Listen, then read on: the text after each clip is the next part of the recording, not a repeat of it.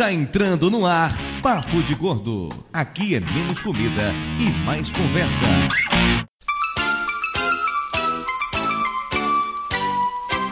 Sou a Mônica, sou a Mônica, deito sim e sabichona. Sou a Mônica, sou a Mônica, tão teimosa e tão mandona. Quando te Ouvintes de peso, univos! De São Paulo, aqui é Dudu Salles. E eu não sou baixo. Não, não sei o que eu ia falar, não pensei numa frase de verdade. Mas você é um idiota, hein? Eu sei, eu sei, eu sei, eu sei. Você pode não ser inteligente, mas ter um belo sorriso.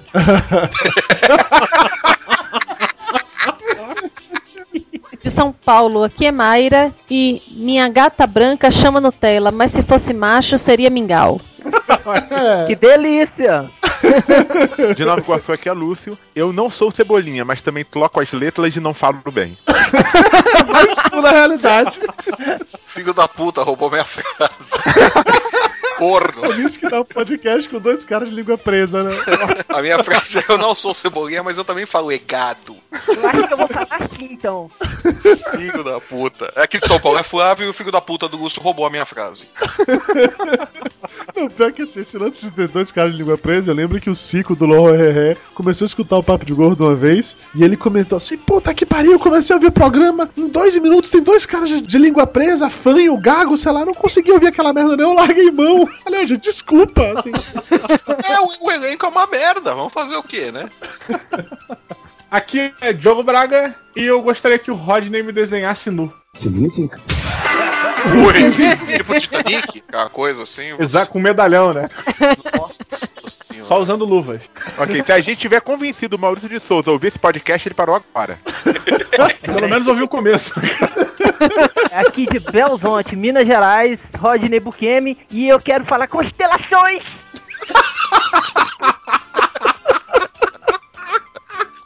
Genial! Valeu, Frajola. Vamos começar esse podcast logo aí, gente. Essas imitações são exclusivas aqui, cara. Isso não tem no, no Melhores do Mundo, cara.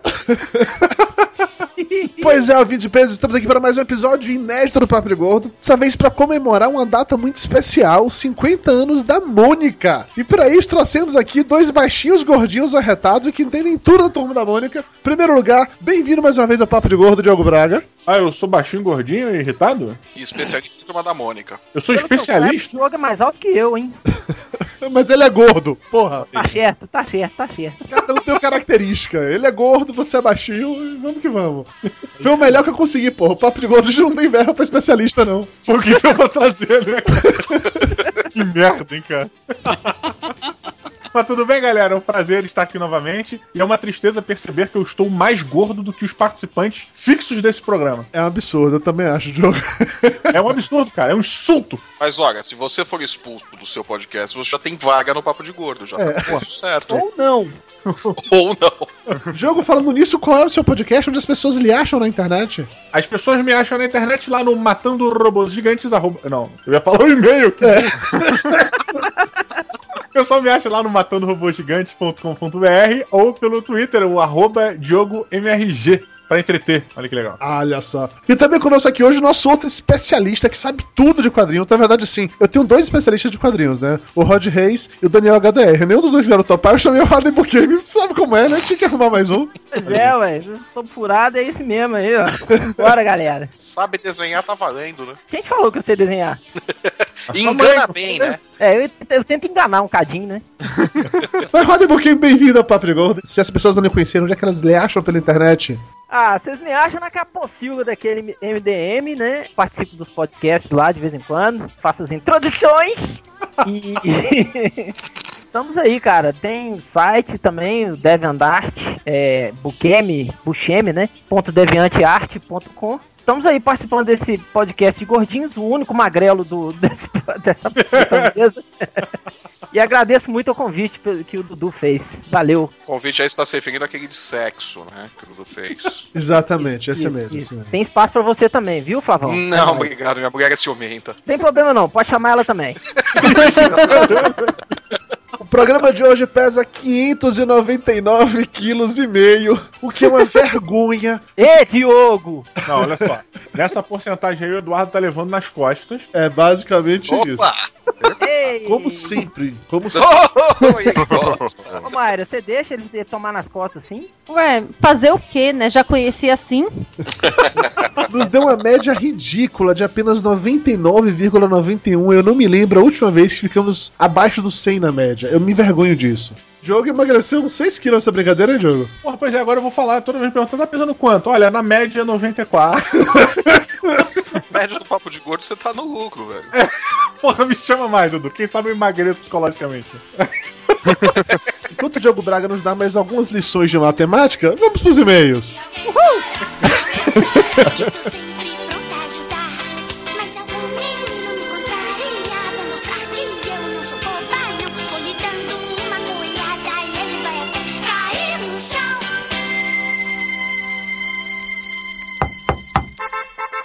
Dudu, chegou a carta. E não é cobrança.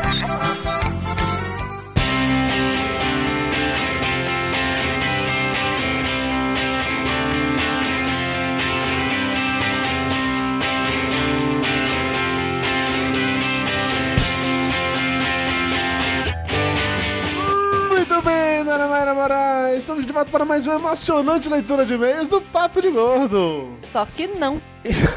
é, realmente, só que não. Pois é, nós não temos leitura de e-mails hoje. Por que, que não tem leitura de e-mails, Mayra? Me conte. Porque não estava plombebado. Plo- Plombebajado. Nós não teremos leitura de e-mails hoje por dois motivos. Um motivo é que no dia que vocês estiverem ouvindo esse programa, eu estarei na Bahia de férias. Esse é um motivo muito importante. Mãinha, tartaruga morde. Ninguém entendeu a piada. No máximo o tapioca entendeu a piada, mais nada. E o segundo motivo, na verdade, é a razão pela qual estamos aqui conversando com vocês nesse momento, que é pra falar que o Papo de Gordo vai mudar. E vai mudar muito. Oba, tô indo embora, tchau. Não, tá vendo? Não é tanto assim não, mano. Relaxa. Vai mudar, mas não- certas coisas não mudam, certas coisas continuam. A primeira e mais importante mudança é que a partir de agora nós teremos três programas por mês. E agora o povo para de fazer mimimi com o Eduardo Salles. Porra nenhuma, vão já querendo que seja semanal. Não é semanal, mas já é três no mês, já tá valendo, já ajuda muito. Agora teremos Papo Gordo no dia 10, no dia 20 e no dia 30. Então você tá escutando esse programa hoje, já saiba que dia 10 tem episódio novo do Papo de Gordo no ar. Aê, aê, aê. Tu vai editar, Eduardo Salles. Não vou editar porque é aí que vem a magia dessa notícia sensacional. Os três programas que teremos realmente se chamarão Papo de Gordo, mas um deles será diferente, será especial, será único, será superlativo. A grande diferença é que o programa do dia 10 será inteiramente dedicado aos nossos diletos e amados ouvintes. Oh, coraçãozinho. Era um desejo nosso antigo tirar a leitura de e-mails do Papo de Gordo e criar um programa só pra isso, basicamente pra dar mais espaço pros nossos ouvintes, porque a gente recebe muito e-mail, muito comentário, muito feedback, a gente queria dar mais voz aos nossos ouvintes. Só que, ao contrário do Pirata Cast, que tem aqueles três vagabundos que não fazem nada a não ser editar podcast, por isso eles têm três por mês, eu sou uma pessoa sozinha, que não tem ninguém pra ajudar, não tem ninguém pra editar podcast comigo. Então, no, no último programa, nós fizemos um teste. Gravamos via Hangout. Quem estava assistindo ao vivo viu. Quem assistiu o programa depois deve ter visto o player lá também do vídeo do YouTube. Aquela gravação foi basicamente um teste para o que vai se tornar agora um novo programa do Papo de Gordo, o Papo de Gordo Café. E é neste momento que Dudu Salles agradece a Mayra por ter batizado o primeiro programa de Papo de Gordo e o segundo programa de Papo de Gordo Café. Eu sou genial. Realmente, pensar na palavra café foi realmente algo impressionante. Não me venha com churumelas. O Papo de Gordo Café será mais do que um programa de feedbacks. Ele vai ter quadros novos, onde vocês ouvintes vão poder participar ao vivo com a gente, mandando perguntas, fazendo comentários. O primeiro programa será gravado no dia 7 de março, a partir das 22 horas. Nós vamos divulgar esses links, obviamente, nas nossas redes sociais, no Twitter, no Facebook do Papo de Gordo e também na nossa página no Google Plus. Então, só para deixar claro, caso você não saiba ainda, Dona Maria Moraes, Twitter do Papo de Gordo, twitter.com barra papo de gordo, Facebook. Facebook.com barra papo de gordo, e o Google Plus. papodegordo.com.br barra plus. E como se escreve plus? P-L-U-S.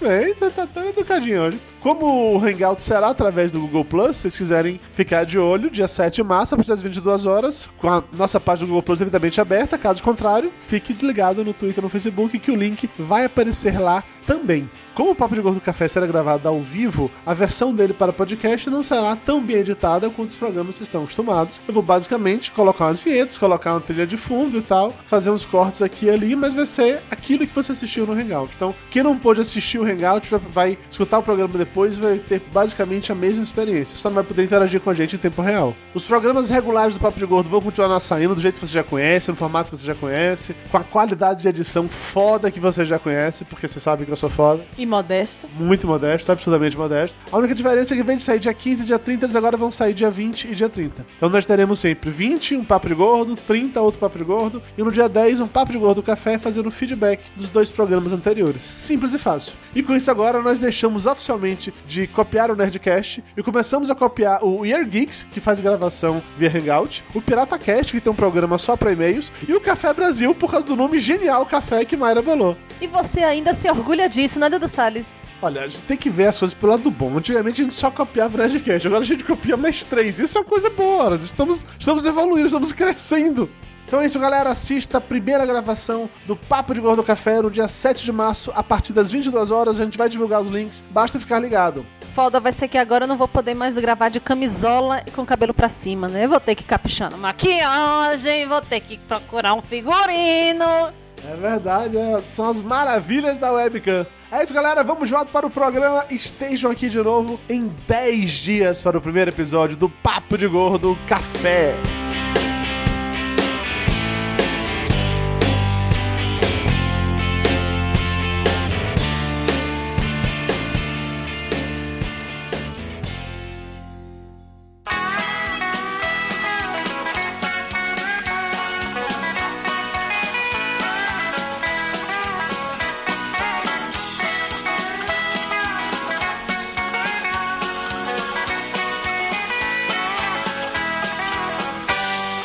Estamos de volta e vamos direto para o momento cultural do tio Lúcio. Eu posso ir embora agora? Pode, eu Ah, Já acabou? O cachê foi só até aí, né, cara? É, não, não tô recebendo pra isso não. Eu tenho um tratamento de canal pra fazer agora. Posso ir? gente. Olha, minha mãe tá grávida, vai ter um filho, eu sou o pai, posso ir embora? Com essa desculpa, ele tem que mandar embora logo, né? pesado, né? Ok, se o Maurício de Souza ainda teve boa vontade e chegou até aqui, foi embora. Maurício, desculpa, Maurício, foi mal. Foi sério. mal, Maurício. Foi mal. Maurício, é beijo minha, no seu coração. I love you so much pra cachorra beça. Vai, Lúcio, momento cultural. Ok. Maurício de Souza nasceu em Santa Isabel, interior de São Paulo, em 27 de outubro de 1935. É um dos maiores nomes do quadrinho nacional e criador de personagens que fazem parte do dia a dia da grande maioria dos brasileiros de todas as idades. Ainda criança, criou o Capitão Picolé, um bichinho cabeçudo com uma capa e que só se tornou conhecido no gibi Lostinho, onde ele surgiu como vilão psicótico maluco da paródia de Lost. Eu lembro disso. Não do Capitão Picolé, lembro da- do vilão maluco do, do Lostinho. Era o Capitão Picolé, o primeiro desenho do Maurício de Souza, que ele fez quando era criança ainda. Seus primeiros personagens a fazer sucesso foram Franjinha e Bidu. Nas tiras do Bidu, surgiu um personagem chamado Cebolinha, que acabou tomando lugar como seu principal personagem. Como a roda kármica é fatal, nas tiras do Cebolinha surgiu uma personagem chamada Mônica, que se tornou a principal personagem. Acredite que em breve ela será substituída, sei lá, pela Chabel Lorota. É a irmã gostosa do Chaveco. Puta merda. É só pra iniciados mesmo, né? Eu não tô usando drogas. É porque se o Maurício ainda tá ouvindo, ele vai ficar orgulhoso. Uh, Lúcio, tudo bem que ele já sobreviveu à sua, à sua investida lá na Bienal do Livro, mas eu tenho certeza que na próxima Bienal ele não vai resistir porque você vai cair em cima dele. Mas agora eu tô leve. Maurício tá leve, Maurício sobrevive em caso de queda. Bom, é, Maurício começou ralando muito para conseguir convencer os jornais a publicarem suas tiras. Com o tempo, ele começou a montar uma equipe de roteiristas e desenhistas, no que se tornou hoje em dia Maurício de Souza Produções, o principal estúdio de quadrinhos do Brasil especializado em personagens sem dedos nos pés. Dos seus dez filhos, todos se tornaram personagens. Alguns peraí, mais. peraí, peraí. Chico Bento tem pé. O Cebolinha também. Mas tem, mas, né? tem, mas tem a explicação oficial do Maurício pra isso. Preguiça. É, não, é preguiça. É que o, o, quando ele fez o Cebolinha, o Franjinha, esses personagens, ele tinha mais tempo pra trabalhar. Quando ele criou a Mônica, ele tinha que produzir três tiras por dia. Então ele não tinha tempo. O que, que ele fez? Ele eliminou os detalhes. Então a Mônica perdeu os dedos do pé e tal. E ia eliminando detalhe pra dar conta. Aí Mas quando voltou a ter tempo. 60 antes veio uma nova explicação. Todos eles usam meia calça. Sério que teve isso? Sério, velho, mostrou uma, um uma historinha do Cascão ele tirando a meia calça pra mostrar os dedos no pé e botou de volta. Nossa. Nossa senhora. O Cascão é transformista. História bem. drag queen, drag queen também. Tem umas histórias bem lisérgicas na turma da Mônica, né? E o pessoal faz mais viagem doida. Bom, só pra Viagem fechar. doida é ele chamar Lisérgio, porque eu não tenho a menor ideia do que, que significa isso. Seria lisérgico, na verdade. É que o Lúcio tem língua presa. É, Ah. Doido. as letras não falo bem, mas meus amigos não trocam por ninguém. Constelações. Não, rapidinho, eu não zoei a maneira de falar, não. Eu realmente não sei o que, que significa. Diogo, Diogo. Mas você é burro, hein, senhor? Nossa senhora, hein? Vamos fazer o seguinte, ó. Você que tá vendo esse podcast agora, chega no Twitter, vai pro arroba DiogoMRG, explica pra ele o que é lisérgico. Dê a sua explicação aleatória, invente qualquer coisa. Eu diria que seria uma Vai pessoa meio lenta, mas não é, né? Seria letárgico, sei lá. Desculpa se eu sou burro, como diz o Change. Souza, porque era dele que eu tava falando, né? Não sei se o pessoal vai continuar lembrando. Dos seus dez filhos, todos se tornaram personagens. Alguns mais famosos, como Mônica Magali e Maria Cebolinha, outros nem tanto, como Wanda e Valéria. Porém, não deixa de ser interessante imaginar que ele se tornou famoso vendo suas filhas brincando e as desenhando. É tipo Flávio, mas com muito mais dinheiro. Claro, tamo junto, viu, velho? Eu vou chorar agora, pega aí. Não, Tamo junto nessa aí, cara. Eu também não tenho dinheiro. Então, Lúcio, é isso? O momento cultural acaba com você deixando o Flávio deprimido?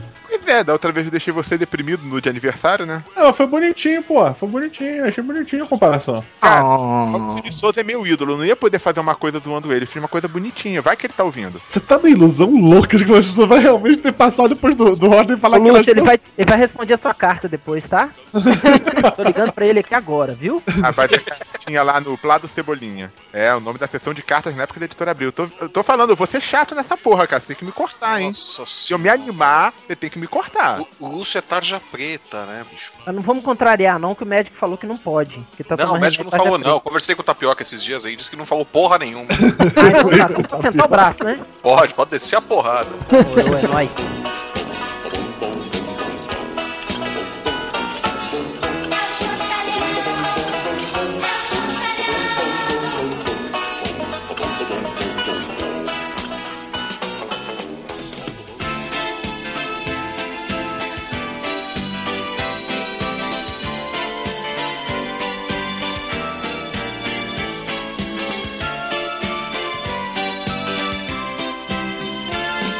Gente, me diga uma coisa, vocês todos aqui. Vamos começar logo polemizando, já, já que o podcast já caiu por um assunto que o Maurício de Souza já desligou há muito tempo, vamos polemizar de vez agora. Vocês, quando crianças, preferiam Turma da Mônica ou a Disney? O que é que você curtia mais? Pô, pera aí, pensei que tu falou polemizar, pensei que tu fosse perguntar quem você comeria da tua. Não, isso daí é depois. A Tina! Ao longo do chat a gente chega lá, entendeu? Vamos por partes, assim. Quem quer começar a falar, qualquer um. Turma da Mônica. Disney. Cara, Pô, eu cara, comecei é. com a turma da Mônica e passei pra Disney depois. Sim, mas eu- a questão não é com quem você começou, qual você gostava mais. Eu gostava mais de Disney mais porque eu gostava mais dos desenhistas da Disney, principalmente os italianos, que o Disney tinha mais movimento, era mais dinâmico, então a turma da Mônica não, não tinha tanto dinamismo. Sem contar que eu tive o manual do escoteiro mirim, tive toda a assinatura, então... Não, mas eu acho que do, do Manual de Escoteiro Mirim foi o ápice, pra mim, pelo menos, é, na minha humilde opinião, de bosta do, dos quadrinhos da Disney, assim. Porque acho que nunca nenhuma outra revista da Disney dessa linha fez tanto sucesso quanto esse- esses livrinhos do Escoteiro Mirim, cara. Foi uma parada, assim, até hoje, se você se eu encontro um no, no sebo, eu compro, cara. É muito É, foda, eu, cara. eu tenho aqui a correção completa da, da Camila. Então, Diogo, quer dizer que você gostava mais da Disney do que da Turma da Mônica também? Não, pelo contrário, cara. Eu, porra, achava a Disney um saco, cara. Achava insuportável. Cara, a folha do quadrinho da Mônica e da, da Disney, elas eram aquelas folhas dos, dos gibizinhos, né? Uhum. Que era um jornalzinho vagabundo. Isso. A da Disney conseguia ser pior, cara. Ela conseguia ser pior do que a média ruim das outras revistinhas, cara. Olha isso, bicho. Puta, eu achava horrível, cara. Não gostava, não. Primeiro que eu acho que era uma revista um pouco mais inteligente, assim. A revista Turma da, da Disney. Acho que ela era uma revista que tinha um ritmo mais rápido, pegar, uma pegada com coisas mais velhas. Então, quando eu era novo, cara, era meio complexo, assim, tinha muito balão. E aí eu meio que, porra, não, tem muito balão essa porra.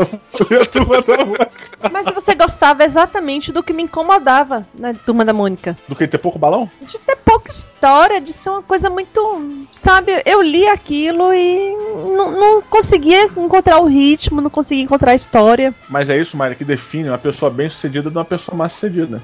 pois é, isso, tá trabalhando em São Paulo, na capital, eu tô aqui, bicho. Na meu quartinho, no escritório, no quarto Sei lá, cara. Eu particularmente disfarço. Eu nunca curti muito, muito Disney. Eu, eu gostava mais da Turma da Mônica e também de Luluzinho e Bolinha. Lá, Eu curtia bastante as histórias da, da Turma da Mônica. Tanto que até hoje, relendo os gibis antigos, você nota momentos muito diferentes em, em cada época. Na época que eu era criança, era, era um ritmo realmente um pouco mais lento que o ritmo da Disney, mas eu particularmente gostava. Sempre gostei Sim, muito.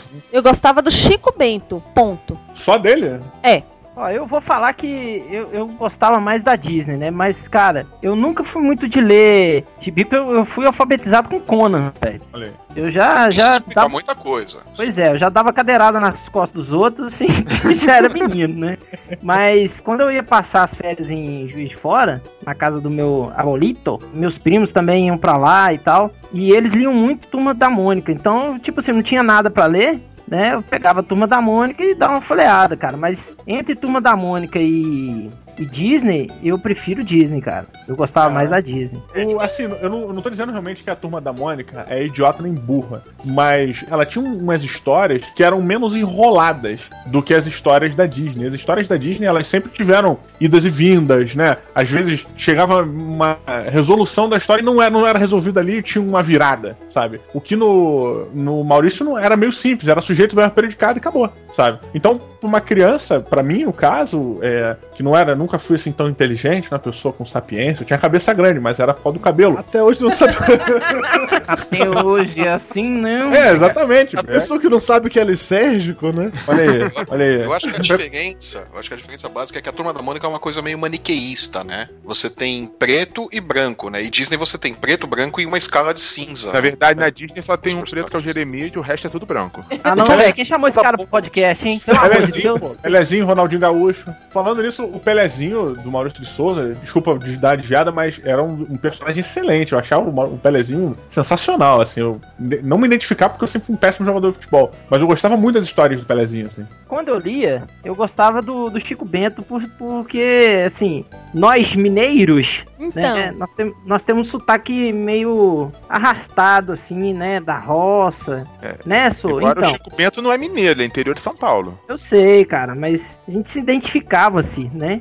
A gente se identificamos com ele. Ah, mas é engraçado, eu sempre pensei nele como mineiro, cara. Mas assim, independente de ser mineiro, de, de ele ser do interior de São Paulo, enfim, pra mim o que eu sempre gostei do Chico Bento, não só da simplicidade das histórias, enfim, da ingenuidade, mas também porque tem muito de folclore brasileiro. Exato, é, ele puxa muito a, a questão da- das lendas, né? O Curupira, Mula Sem Cabeça, Boitatá. Fora que ele permite umas histórias poéticas também que são bem legais. Tipo a história Sim. da irmã morta Sim. dele. Sim, eu, eu acho bacana. E inclusive, assim, o Zalelé também, é, é eu acho engraçado. É O engraçado. Zé que- Lelé é o que o Chico Bento era originalmente, né? Nas, as tirinhas antes era do Zé da Roça. O, Zé Lelé- o Chico Bento, ele era exatamente como o Zé Lelé é. O caipira meio maluco e burro. É, Olha. quer dizer que o Chico Bento era tipo o Cebolinha, que era principal e virou secundário da Mônica, é É, isso? o principal era o Zé da Roça.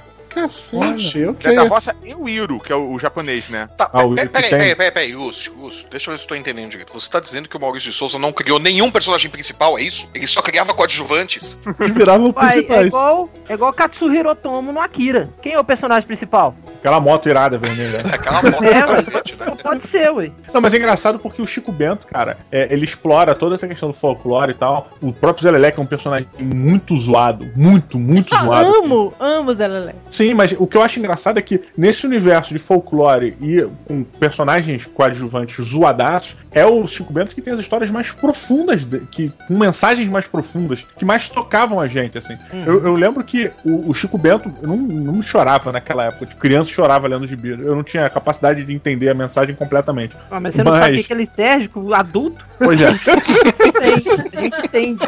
Mas eu acho, achava engraçado isso, cara, que ele escolheu o Chico Bento, ou o Chico Bento Bento se moldou, não sei qual foi a resolução disso, mas pra ser o cara mais profundo, sabe? Mais poético. É que o Chico Bento é ele. O Chico Bento é a reprodução da memória de infância dele. Tanto que o nome da avó dele é o mesmo nome da avó do Chico Bento, vó Dita. E contava É, histórias verdade. pra ele, eu interior de São. Paulo. Ele vem do interiorzão de São Paulo, uma cidade que até hoje é, é pequena. Uhum. Então, o Chico Bento é totalmente ele. Enquanto tem aquela história de que o Horácio é todo o lado filosófico dele, o Chico Bento é ele. Uhum. Então, Lúcio, eu tenho mais um motivo pra gostar do Chico Bento. É esse. Aparentemente é esse, mano. É que a Mara colocou reticências no final da frase, né? Então, Não, é que ela parou pra tomar um, um gole de vinho, foi isso. Ei, vão ficar tudo doido, é. O- eu lembrei de uma história, cara. Não é nem uma história assim das mais profundas nem nada, mas é uma história que me marcou profundamente, assim, e não é sobre sexo. O... Era uma parada. Era, é, muito, é muito simples, cara, mas tem uns elementos muito interessantes, assim. O Chico Bento tava indo, tava lá no tronco, né, pra namorar com a, com a Rosinha e tal. E aí eles estavam, um, cada um num canto do tronco, foram chegando perto, quando a Rosinha pega na mão do Chico Bento, ela sente que é a mão do Chico Bento, porra, a mão calejada, né, de quem trabalha na roça e tal. Aí ela fica puta, ela, porra, que merda, que nojo, caralho, essa mão toda cheia de calo, horror, vai, não quero mais você, vai embora. eu ela acho que vai não embora. tem assim o diálogo, não, né? Mas tudo É, não, exatamente, o diálogo foi simples, foi só um Ah, mas, mas originalmente estava assim, o roteiro original. Mas se você jogar Tá. no Google Tradutor, aquele caveirinha, hashtag, interrogação, vai traduzir. E aí, cara, é, o Chico Bento fica triste pra caralho. assim, Ele vai caminhando, ele começa a conversar com algumas pessoas, e aí fala com a. Chega conversando com a mãe ou com a avó dele, não lembro exatamente. E ela fala assim: Ah, meu filho, eu tenho uma dica pra você, pra deixar sua mão um pouco mais macia. Aí ele, o que, que é, mãe? Fala que eu faço qualquer coisa pra agradar a Rosinha. A Rosinha. Aí ele, ah, é só lavar um pouco de louça, que a água vai deixar sua mão mais macia. E o sabão e tal. Aí ele lava a mão. E aí, porra, volta feliz, vai correndo na casa da Rosinha, Rosinha, Rosinha, pronto, agora eu posso namorar com você, não sei o quê. Aí quando ele. A Rosinha vem com uma cara de assim, tipo. Eu queria uma palavra bonita, assim, tipo, resiliente, mas não, não sei pra que que serve isso. É. Gente, eu comi isso hoje no almoço. Sérgico, vai. Mistérgico. Não, ela vem com a cara assim de, porra, meio que. Não vai me ver a palavra. Convalescente, convalescente. Meio assim, tipo, ela entendeu que ela tá com a. Eu esqueci o termo, desculpa, eu sou burro, não tenho vocabulário. Condescendente. Condescendente. Pode ser, eu achei bonita. Tem muitas, muitas consoantes nessa palavra, eu gostei. É, e aí ela vem com essa cara aí de, de condescendente, não sei o quê. E aí o Chico, não, não, Rosinha, já resolveu nosso problema. Ela, o que que foi? Ela pega na, pega na minha mão, aí ela pega na mão dele, aí fica putaça. Porra, Chico Bento. E aí vira pra mim e fala assim, porra, você era um homem trabalhador do campo. Eu ia ter orgulho de você. Minha mãe me explicou que é pra gente ter orgulho de pessoas com a mão assim, porque são trabalhadoras. Agora você tá com essa mão aí de quem não faz nada? Sai daqui, seu vagabundo. Saiu. Ficou essa mensagem. Nunca vamos entender as mulheres. Com essa Ô, ô, mensagem do. Chico Bento só se fode. Mas você sabe, sabe o que, que aconteceu com o único homem que conseguiu entender as mulheres? Virou mulher. Não, morreu de rir. Sacanagem, aí não.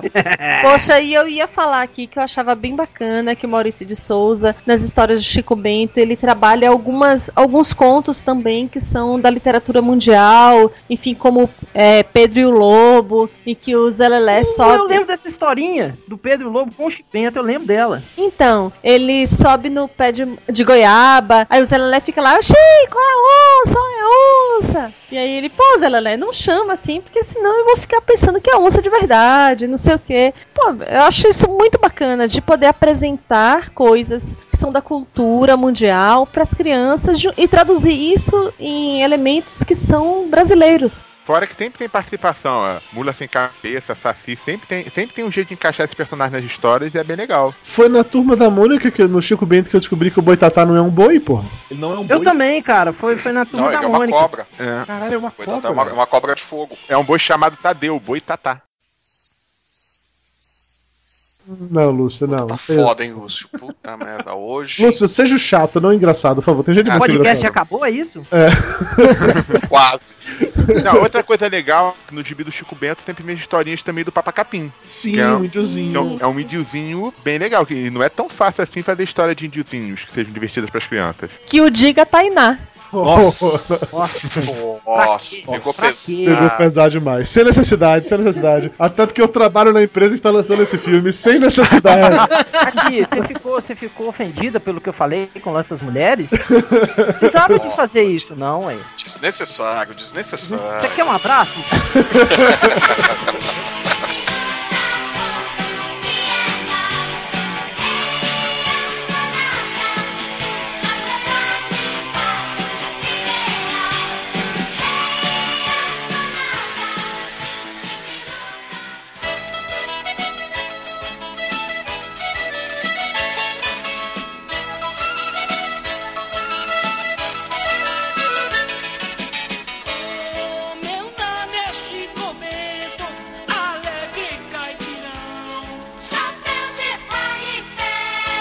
voltando a falar do Papa Capim, é, é realmente interessante que muitas das histórias do Papa Capim questionavam toda essa questão mesmo da civilização, de como tava destruindo, de poluição e de não sei o que. Era daquelas que te faziam realmente pensar. Eu curtia pra caramba as histórias. E é, é engraçado que nem todo mundo gostava. Era aquela história que o pessoal pulava. Tipo as do Horácio. E, e sem contar que era no- nos anos 80, né? Quando não, não se falava nisso. Antes da Rio 92. Tinha um negócio muito legal também, que era a única história do Maurício que tinha peitinho aparecendo. Olha, Lúcio Tarado. Não, não era a única não. Uma vez o rolo foi pra praia de nudismo, cara. Eu lembro Mas exatamente. aparecia porque- peito pequinho? Ou só Cara, dava ah, é, fudida? é. Não, a- a- assim, é aquela parada. Aparecia todo o peito, chegava no bico, tinha, sei lá, um- uma pipoca. Lembra de uma história? coisa. Então, Biscoito você supostamente é o especialista, o Diogo manja mais que você, cara. O pior de tudo é o Lúcio admitindo que usava as histórias do Maurício de Souza pra autoajuda. Não, não, isso eu usava. Cinco a- contra um, cinco contra um. Isso eu usava aquele livrinho da Demit que tinha. Mas eu lembro de uma história que, Então, que um se você cara, Caraíba com casou com uma índia, levou ela pra cidade. A primeira coisa que aconteceu foi um cara olhar pro peito dela, botou até os tracinhos apontando pro bico do peito da mulher. Hoje em dia não rola isso nunca. Não na revista infantil, né? Não, mas sem maldade. Isso aí é anos 80, né? Sim. Mas a maldade tá na cabeça de quem vive. Nunca tá em quem desenha. Ah, Diga-se o Rodney, né? O Rodney nunca faz uma coisa dessa, por maldade. Com certeza eu faço. É, é mensagem subliminar. Mas, não, mas essa, essa questão realmente era muito, era muito interessante mesmo do Papa Capim, de mostrar essa questão, né, da- do homem destruindo a natureza, ele sempre trazia a parte mais ecológica. Mas o engraçado é que o que mais me prendia no Papa Capim eram os conceitos de coragem, respeito, sabe? Eu me prendia mais nessa parte, porque o, o Papa Capim várias vezes ele tinha que se provar como um guerreiro valoroso, né? Sim. Então, assim, ah, você. Não, agora, dessa vez eu vou pegar a onça na floresta. Aí é ele e o. Como é que é o nome daquele amiguinho dele, magrelo mais alto? É. Cafuné, que era o Zé Lelé dele. Exatamente, a mesma forma, né? E aí eu- ele e o amigo dele e tal, pra floresta e sempre era uma cagada. Eles tipo, fugiam, fugiam, fugiam. Chegavam no vamos ver, de repente ele atirava a flecha que batia na árvore, que batia numa pedra e vrum, pegava onça. E aí ele, puto, não sei o quê. E aí eu falava, e eu, eu lembro disso, cara. Eu lembro que eu ficava assim, pô, mas ele não foi corajoso. Isso foi cagada. Sabe? Tipo, né? pode. Foi sortudo. Exatamente, cara, exatamente. Então era interessante porque eu me prendia mais nesse lado, assim, sabe? Desses conceitos. E, na verdade, tem, como uma cebola, tem muitas camadas, né, cara? É tipo Shrek. Tá merda, véi. Quer dizer, as histórias da Mônica são feitas por um ogro, é isso? Não, mas a Maurício de Souza, um história beijo no coração. do- Mas as histórias do Horácio, cara, o- até o Dudu zoou falando que todo mundo pulava, porra, era, nitidamente eram histórias pra uma galera mais velha, né? Porque elas sempre terminavam com questionamentos, assim, sabe? Boring. Ah, eu nunca pulava, eu gostava. Tinha até uma que histórias hoje em que dia é polêmica, né? Que ele dorme numa montanha e conta pro amigo dele lá, o Tecodonte, que sempre acorda revigorado. E mostra de longe a montanha é um formato de uma mulher nua deitada. E onde ele dormia era onde fosse- seria o bico dela, o bico do peito. Ah, velho, isso aí, isso aí, velho, tudo quanto é coisa vai ter esse tipo de mensagem subliminar. Isso é coisa de nego, ator, não tem P-O-R-A nenhuma pra fazer e fica caçando. É, Faltando um R. Ah, tem qual que eu disse? Tem dicionário não, bicho? Tem. Fiquei emprestado? Ah, mas, mas teve uma época que tentou mudar isso e botou o Horácio sendo um super-herói. Teve uns Horácio super-herói. É, que voava e tudo. Quando ba- sempre que batia uma pedra na cabeça dele, ele se transformava num super-herói todo fodão. Surgia uma capinha do nada, ele começava a voar superpoderes. É o sempre que milagre dos perto quadrinhos. de algum problema, é, pra resolver, caía outra pedra na cabeça dele, ele esquecia tudo que passou né, como super-herói e tinha que resolver o problema que surgiu. Mas não deu muito certo não, isso acabou depois de um tempinho. Mas, é, no fim de contas, o- qual dinossauro é o Horácio? Um tiranossauro. É um tiranossauro Nossa. vegetariano. Pois é, exatamente. Isso que eu ia falar, cara. Porque ele é um mistureba, né, cara? É, cujo maior sofrimento é procurar pela mãe e nunca encontrá-la. Piadinha, piadinha a nível tio Lúcio. É, é um Tiranossauro Rex verde que não amadureceu.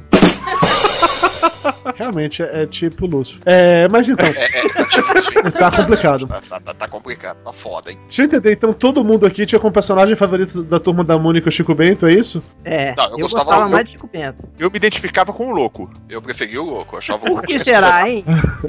É, o Flávio gostar do louco não é uma parada que realmente me surpreende. Eu sou passado a admitir. Já o Lúcio me surpreende. É, eu gostava muito da interação do louco com o Cebolinha, aquelas histórias completamente malucas lá, sem pé nem cabeça. E inclusive Inclusive tinha uma que ele falava que não tinha pé nem cabeça e no final mostrava o Cebolinha sem a cabeça e sem os pés.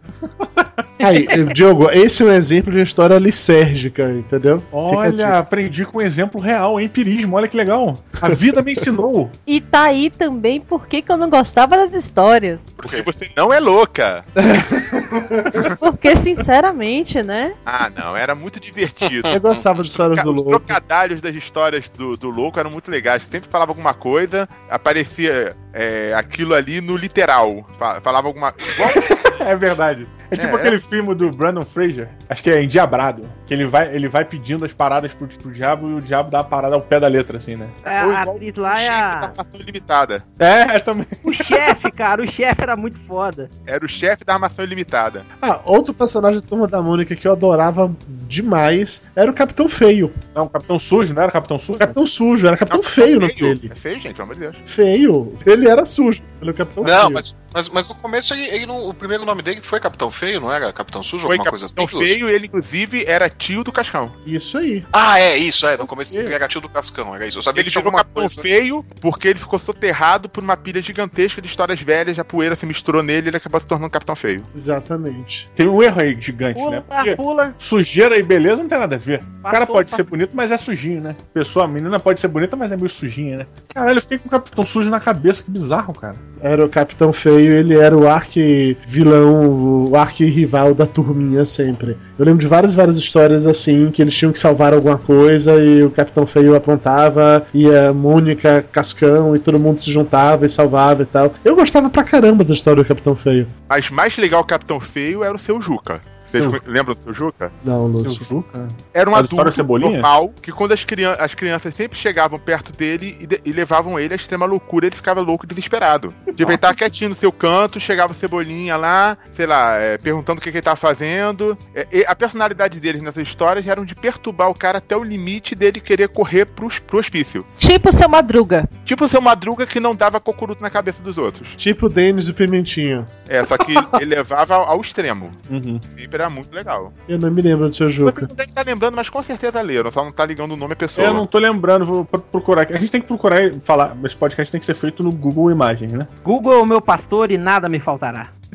Falando em personagens que ninguém lembra que não servem pra nada. E o Chaveco, hein? Ah, o. Agora, ele- a, pi- a piada recorrente dele agora é que ele é o coadjuvante, né? Da Turma Sim. da Mônica. Agora ele ganhou destaque. Tudo quanto é piada que eles fazem é por culpa do coadjuvante. É, é interessante isso. Eu vi o historinha não faz muito tempo, assim, porque durante a vida inteira eu li Turma da Mônica e o Chaveco não servia pra nada, não tinha nenhuma função, nada acontecia com ele. Aí de uma hora pra outra eles fazer piada porque ele é o coadjuvante que nada acontece com ele e ele começou a ficar legal. Exatamente. Eles usaram o fato dele não servir pra nada pra ficar engraçado. É, e ele fica puto toda hora que isso acontece, mas porra, ficou legal, ficou divertido, entendeu? Isso, isso é um negócio que funciona. E sabe por que, que o nome dele é Chaveco? Não. Originalmente era um Chaveco, pai que era chaveiro. Chaveco com CH, porque o cabelo dele lembra uma chave. Ah, vá. Olha, o William é um Não, não, Nossa. Lúcio, não. Você Não. pega, eu juro, se você pegar essas tiras clássicas da turma da Mônica, você vai ver que as primeiras participações do Chaveco era com CH e o cabelo dele parecia uma chave, e é por causa disso que o nome dele era Chaveco. Lúcio, assim, eu acredito em você, eu só não quero acreditar que alguém teve essa ideia. Vai destruir toda Posso ir embora passado. agora?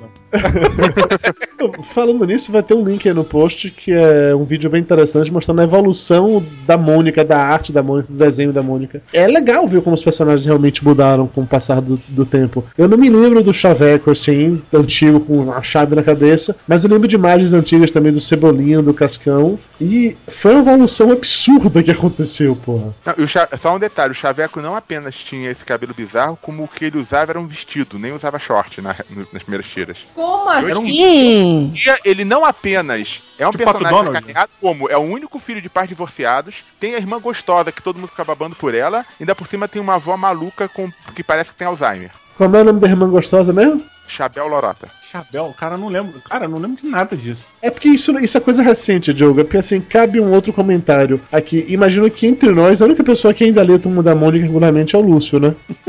Com afinco, né? Não, Lúcio compra, coleciona e é assinante até hoje, não é isso, Lúcio? Até hoje, tem a coleção completa, com todos o, aqueles MSP50 também, essas Não, isso é foda, isso é foda. Pô, o Sidão podia estar aqui nesse podcast, hein? Eu acho que se tivesse aqui nesse podcast, o Lúcio ia babar tanto ovo dele que nem ia dar certo, cara. Nossa, tenho um ele ia sair, ele ia sair melado. O headset já tá escorrendo.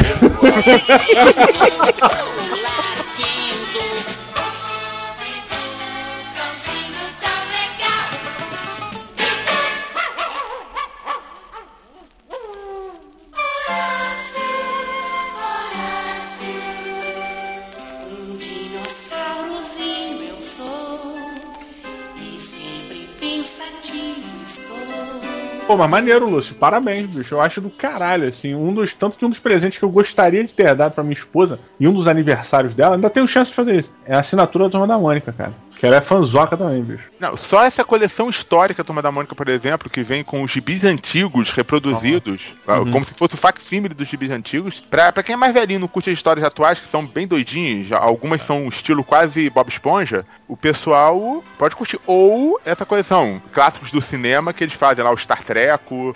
Mas assim, ô Lúcio, essa, essa, essa linha deles pegarem alguma parada que tá na moda e reproduzir, assim como eles fizeram com os, os contos internacionais, como a, a Mara falou, cara, isso eles sempre fizeram e sempre foi excelente, cara. Excelente, excelente. É muito bom. E hoje, e essas novas, eles têm uma liberdade criativa. A, a liberdade que os roteiristas têm, que dentro do gibi normal, eles têm algumas limitações. Uhum. Mas nessas outras histórias do clássico cinema, por exemplo, eles têm uma liberdade criativa absurda. Até fazer piada com memes, fazer piada, piadas modernas, tudo. É, Sério? Sério que vocês gostam disso? Cara, é, aí, Star Trek, eu sou me amarro em Star Trek. Cara, Star Trek é sensacional, maluco. É assim, a quantidade de referência que ele coloca em uma página é, cara, é muito grande. Ele bota muita, muito intertexto. Trônica. Trônica também. Me, ga- me ganhou só de ter o Alex Kidd num cantinho ali.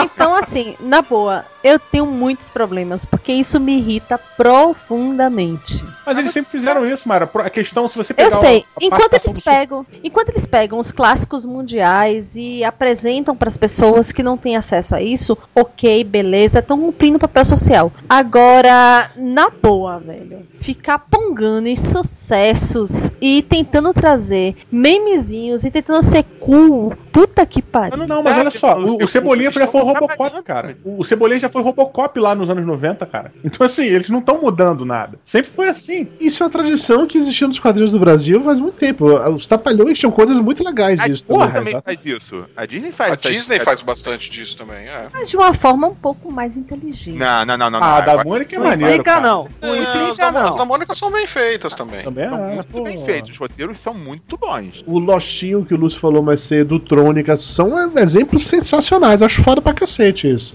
Acho que- é que Mayra é uma pessoa ranzinza, ela não pega referência pop e fica assim, entendeu? Mayra, Mayra, É o problema é que eu reconheço e fico, puta que pariu, não é possível que eles estão forçando a barra desse jeito pra encaixar uma porra dessa, né? Que eles forçam demais a barra. É como se fosse assim. Muito forçado. eu- Eles mesmos fazem piada com isso. Não, na boa. É, parece assim, contrataram um nerd pra consultor, e aí o nerd falou, tem que ter isso, tem que ter isso, tem que ter isso, tem que ter aquilo. Aí os roteiristas se reúnem numa sala e ficam assim, quebrando a cabeça. Puta merda, como é que eu vou encaixar isso? Ah, coloca assim. Ah, coloca assado. E mas a- aí você tá falando de Espartalhões. Isso é Espartalhões.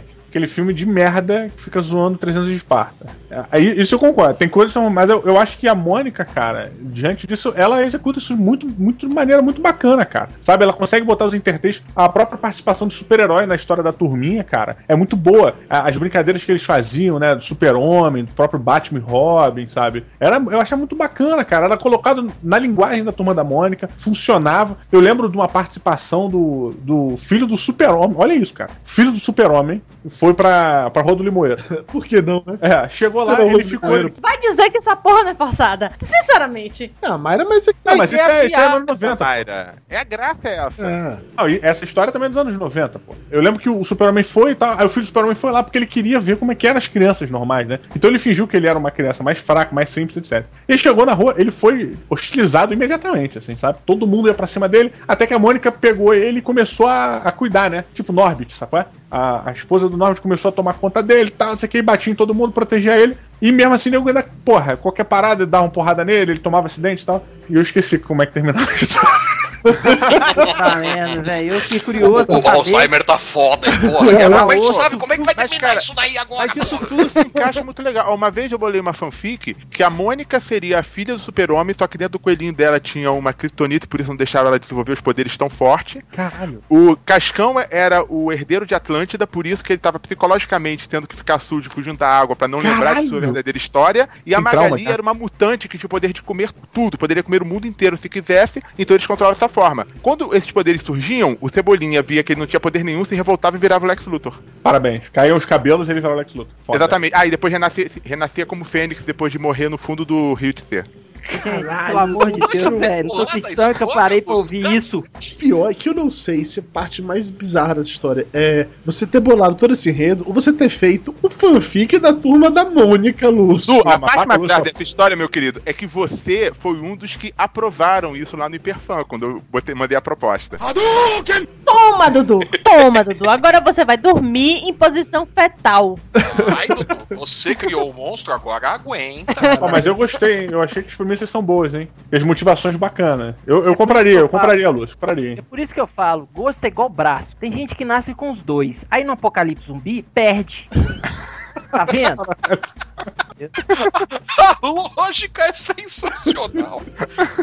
O, mas é engraçado que é, nesse discurso do Lúcio, né, falando do- da questão da, da Magali sendo uma alienígena, é, me fez pensar no seguinte, cara. A Magali, ela é uma referência imediata à gravidez na infância, né, na adolescência. É? Ué, a Magali só pode estar grávida, cara. Pra comer a quantidade de coisa que ela come, Pode ser larica também. pode ser larica. Pode ser larica. Ela pode ter vermes. Né? Precisa ver se- Não, no caso dela, bicho, ela eu, não não, tem eu, um não, eu, solitário, não não. lembro, eu não lembro do pessoal ter desenhado al- alguma HQ com ela esfregando a bunda no- na grama, que nem cachorro tal. Mas já desenharam uma história que mostrava o cu do gatinho dela. Inclusive, o enredo da história era sobre o cu do gatinho dela. Mostrou, ela descobria que ele tinha cu, então virava ele de costas, vinha lá o rabinho levantado, a- o desenho dele branco e no meio um pontinho preto. Um Asterix. É sério, Lúcio? Tem uma história da Magali sobre o cu do gato dela. eu é eu tenho sério essa isso? imagem, deixa eu achar aqui, que eu até escrevi naquele meu blog antigo. Ah, eu consigo achar isso aqui. E Ah, achei, achei. Caraca, eu, já li essa história. Vou mandar pra vocês aqui. Caraca! Caralho, é Olha, muito velho, nossa, velho. Que, que... Diogo, como é que você procurou por isso? Só pra eu saber. Você botou o cu do gato da Magali, foi isso? Eu escrevi Magali Mingau Cu. Ah, o Google é foda, né? Tô falando, sou. Google é meu pastor e nada me faltará, bicho. É uma pergunta óbvia, né, pô? Essas, essas tiras que, que fazem o maluco do Porra Maurício pular na cadeira, né, cara? Sim, com certeza, com certeza. Já que a gente tá falando disso, né? Desses, desses estereótipos, vamos colocar assim, nos personagens, vocês acham que o fato do Cascão não gostar de tomar banho de alguma maneira influenciava as crianças a não gostar de tomar banho? Ou na verdade o personagem era meio que um reflexo aqui, assim, nenhuma criança gosta de tomar banho, então o Cascão só estava lá pra representar isso? Foi Ai, muito cara, pergunta. eu, eu, Uma pergunta eu- complexa. Foi- nossa, foi, foi complexo isso. É porque assim, eu quando criança eu não gostava de tomar banho, mas eu não sei se isso era uma parada que eu aprendi com o Cascão ou se era de todas as crianças, então eu queria Todo, é que- compartilhar todo com você. menino, na verdade, todo menino não vai tomar banho. Cascas são. Inclusive, originalmente, vocês podem ver naquelas tiras clássicas da Mônica, vai ter o link pra compra aí no, no post.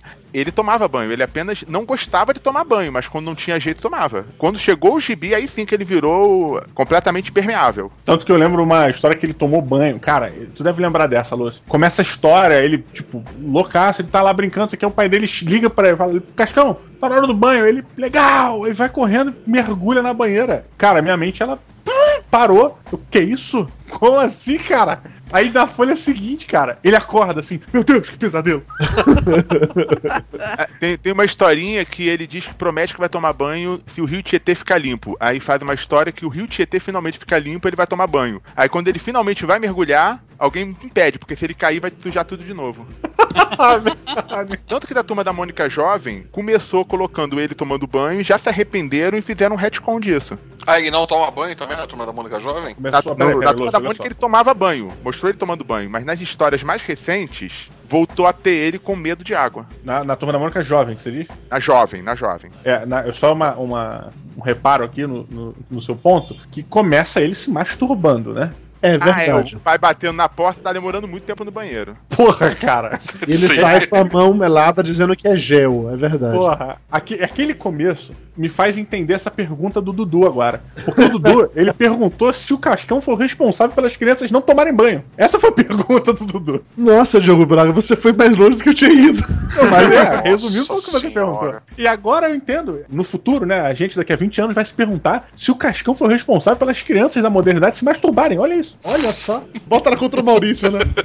Não, eu, tô, eu tô falando isso porque assim, eu lembro de ter visto, eu não sei se quando eu era criança ou adolescente, um bando de gente velha e chata reclamando, ai, que o Cebolinha e o Chico Bento falando errado pode fazer com que as crianças também falassem errado. Ah, que o fato do Cascão tomar banho né, fazia com que as crianças não quisessem tomar banho. Ah, que o negócio da Magali com o Mayfair tão descontrolada, com as pessoas com o Mayfair tão descontrolada. Assim como aquela história de toda vez que rola um massacre, colocam a culpa nos games ou no cinema violento, entendeu? Eu lembro de ter ouvido pessoas comentando sobre isso. Por isso que eu queria saber a opinião de vocês. Se existir esse tipo de coisa, isso é só coisa de desocupada, realmente. Olha, cara, quando eu comecei a ler quadrinho, quando eu comecei a ler Conan. Você não tinha Não, matado é- ninguém. Não, não matava ninguém ainda não. Só eu comecei a matar. Porque por Kron você não tinha uma espada, né? Crown! Give me the revenge! Now! É, Listen me now, believe me later. então, aí é o seguinte, quando eu comecei a ler Conan, o meu avô. Só um parêntese, só um parêntese. Eu tive que ouvir Dudu Salles repetindo isso do- de 5 em 5 minutos durante o filme do Schwarzenegger agora. É, later. É isso aí.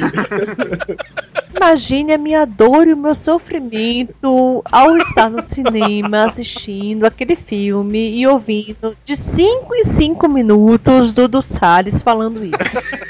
O filme é bom, deixa o saco não. Continue, Roger, vai lá. Bom, mas aí é o seguinte, quando eu tava lendo Conan, meu avô ele foi meio contra isso, porque Conan é muito violento e tinha mulher pelada, peitinhos, né, e tal, não sei o que, meu avô foi meio contra. Mas eu, eu acredito que é muito da mentalidade do ser humano em si, né, acreditar que alguma coisa vai influenciar a mente de uma criança. Eu acredito mais na, na educação que você tem, entendeu? É, é- é o que todo mundo fala que chama-se berço, né, ter berço. Eu acredito que eu, eu não saí matando ninguém, nem dando cadeirada nos outros, nem dando espadada nos outros. Não, peraí, peraí, peraí. Matando Nossa, até acredito. mano, Agora, cadeirada nos outros, eu acho que tu já deu muito, hein, cara. Não, eu dei depois, eu dei depois que eu fiquei mais velho, cara. Nossa, olha a frase solta, olha a frase Nossa solta. senhora. Isso, isso vai virar tanta coisa nas É, vírgulas quando entrou na sonoras. escola de desenho, não foi? Começou a pegar na brocha, aí foi assim. Não, eu Então, ia falar que, que, que esse negócio de, de- de coisa de colocar culpa né, em videogame, em gibi, É. em influência de gibi que você vai falar errado. Cara, é muita falta de confiança na educação que você dá pros teus filhos. exatamente, é isso Mas, que eu tô gente, falando. cara. esse povo não dá educação pro filho. Exato. na escola a gente vê muitas vezes a pessoa transfere pra escola essa obrigação e às vezes, muitas vezes, atrapalha. Reclamam de qualquer bobagem. Você tá ouvindo Então- isso, né, Diogo? Você tá Não, ouvindo, sim. né, Diogo? Não, é porque eu acho engraçado assim, eu- o meu pensamento vai mais na linha do seguinte: a mãe e o pai devem se assustar no momento que o filho vem questionar é, alguma situação que passou numa historinha que ela leu ou num filme que ela viu. Por exemplo, a menina, né? Vem a menina pro papai, papai, o que que é esse negócio pontudo aqui entre as pernas do Cebolinha? Aí o pai, porra aí, tua filha tá lendo essas porra aí que aparece perua do menino aí, porra. Que porra é essa? Sabe? Então Mas, eu porra, acho que. quando tu era pequeno não acontecia. É é só lembrar de quando você era criança, né, bicho? Você via e você fazia a mesma pergunta, porra. Porra, Não porra. tinha nada demais, é só explicar, né? Sim, É, não, mas eu tô Só tem medo de explicar, né? Exa- exatamente, exatamente jeito que isso, você né? fala, cara. O jeito que você vai explicar pro seu filho co- o que que é, como que acontece, entendeu? Ah, cara, É. mas aí você já faz uma apresentação em PowerPoint, né, bicho? Você mostra, mas isso isso, tá? Ó, essa aqui. Essa questão do politicamente correto, a turma da Mônica tá complicada. Tem um garoto que não toma banho, tem uma que come pra caramba, tem uma que sai batendo, é, é super forte, e mesmo assim tá batendo nos amiguinhos que ficam xingando ela, cometendo bullying. Então, é complicado. Não, mas ó, não, não, não, peraí, peraí, peraí. Se for analisar agora de, de alguns Não, anos eu- pra cá, a Mônica tá muito politicamente correta. Ah, tá muito sim. politicamente É, correta. Os, ca- os caras aliviaram a mão geral num monte de coisa, cara. Tá, tá não- meio as chato até. talvez isso, não por vontade deles. Isso, imagina o tanto de cartas que eles receberam, o tanto de e-mails que eles receberam, né? Isso eu acho que é uma velho. pena, né, não, cara? é- Porque- Não, teve aquele negócio falava- do, do personagem gay que apareceu no gibi da Tina, que eles tiveram que mudar de ideia, porque todo mundo verdade, começou, ameaçaram tacar fogo no prédio da. Aquilo Só uma ameaçar tacar fogo no Maurício, né? de um balão de ensaio. O Maurício, depois ele falou que, que ele colocou pra testar. Tanto que não é nem explícito, nem. Quer dizer, quem lê a história vê que tá claro, né? Mas não é Sim. muito explícito, mas foi tanta reclamação, tanta reclamação. Mas teve uma época, acho que anos 70, 80, agora não lembro, que o Chico Bento falava português correto. Ah, Depois foi quando pediram pra isso. mudar porque falaram que tava prejudicando a formação das crianças, depois voltou, né? Hoje em dia você ainda vê algumas coisas. Por exemplo, eles não picham mais o muro. No máximo, eles colam um cartaz com a caricatura da Mônica. Aham. Não tem mais palavrão, aquele palavrão desenhado, caveirinha, bombinha, é raríssimo de, de aparecer nas histórias mais recentes. Em compensação, tem outras coisas que poderiam ser consideradas politicamente incorretas, mas existem, estão dentro do contexto. Vamos lá, tem a personagem cega, o personagem cadeirante, mas participam de brincadeiras. Por exemplo, o Mas cachorro... isso é inclusão, não é politicamente correta. Não, mas deixa eu colocar o seguinte ponto. Eles não são politicamente corretos no seguinte sentido. Por exemplo, o cachorro da Mônica é o Monicão. É um cachorro completamente louco, daqueles que fica pulando, gritando, berrando. Teve uma história que, por uma distração, a menina lá, que é cega, ela trocou o cão-guia dela pelo cachorro da Mônica. Começou a levar ela pra lugares loucos que ela ia, saía sendo atropelada por carro, etc. Alguém poderia considerar isso politicamente incorreto, mas era uma brincadeira não ofensiva. Se eles tivessem muito medo do politicamente correto, não fariam esse tipo de brincadeira. A história que o cadeirante foi apresentado, a Mônica e a Magali invadem a casa dele pra descobrir quem é esse novo menino, aí começam a ver a porta mais larga que o normal, rampa e tudo quanto é lado, começa a achar que é um alienígena, ficam apavoradas, até que no fim descobrem que o menino é cadeirante. Só isso. É só um menino normal que anda na cadeira de rodas, entendi. Que numa outra história, ele é carregado numa, num carrinho de mão porque por algum motivo quebrou a cadeira de rodas dele. Mas é engraçado, eu acho que essa, essa falta do. é, A Mônica perder essa, essa meio que. essa parte politicamente incorreta é meio que prejudicial. Porque eu, eu acho interessante, eu acho bacana a criança ler uma revista e voltar com questionamentos, sabe? Tipo, papai, por que, que esse menino anda na cadeira de roda? Por que, que ele precisa de cadeira de roda? Por que, que essa menina, sabe? Sei lá, entre outras histórias, eu acho que esse é o grande bacana. Que a turma da Mônica, na minha opinião, sempre fez isso de uma maneira muito suave, sabe? Ela Isso sempre traz. acontecia com a gente quando a gente era mais novo, né? Então, Exatamente, tipo, você acha cara. que perdeu um pouco da essência com relação por, por, por causa do politicamente correto, né? Pois é, porque E aí eu. vem, vem a história do politicamente correto, que deixou todo mundo muito com medo de tudo. A gente lia É, histórias dia- rolo que ele namorava uma a cada página. Exatamente, era irado, cara. Eu, eu achava que o rolo, olha que bizarro, né, cara? Eu achava que o rolo, ele era é, de uma raça diferente, assim. Eu achava que aquele cabelo e É, eu achava que ele era tipo alguma coisa de flor, de uma raça de flor, sei lá. Até, um- olha, até um dia que eu tava falando com meu pai, eu falei, pai, por que, que esse ET, uma porra dessa, por que, que esse alienígena tá ficando, tá namorando todas as meninas? Aí o pai, que alienígena? Teu Aí pai isso é uma "Mas barra." Que alienígena, caralho, moleque louco da porra. É isso. Aí seu pai teve aquela conversa assim, o papai colocou a sementinha pra mamãe. Um sei que piscado estou.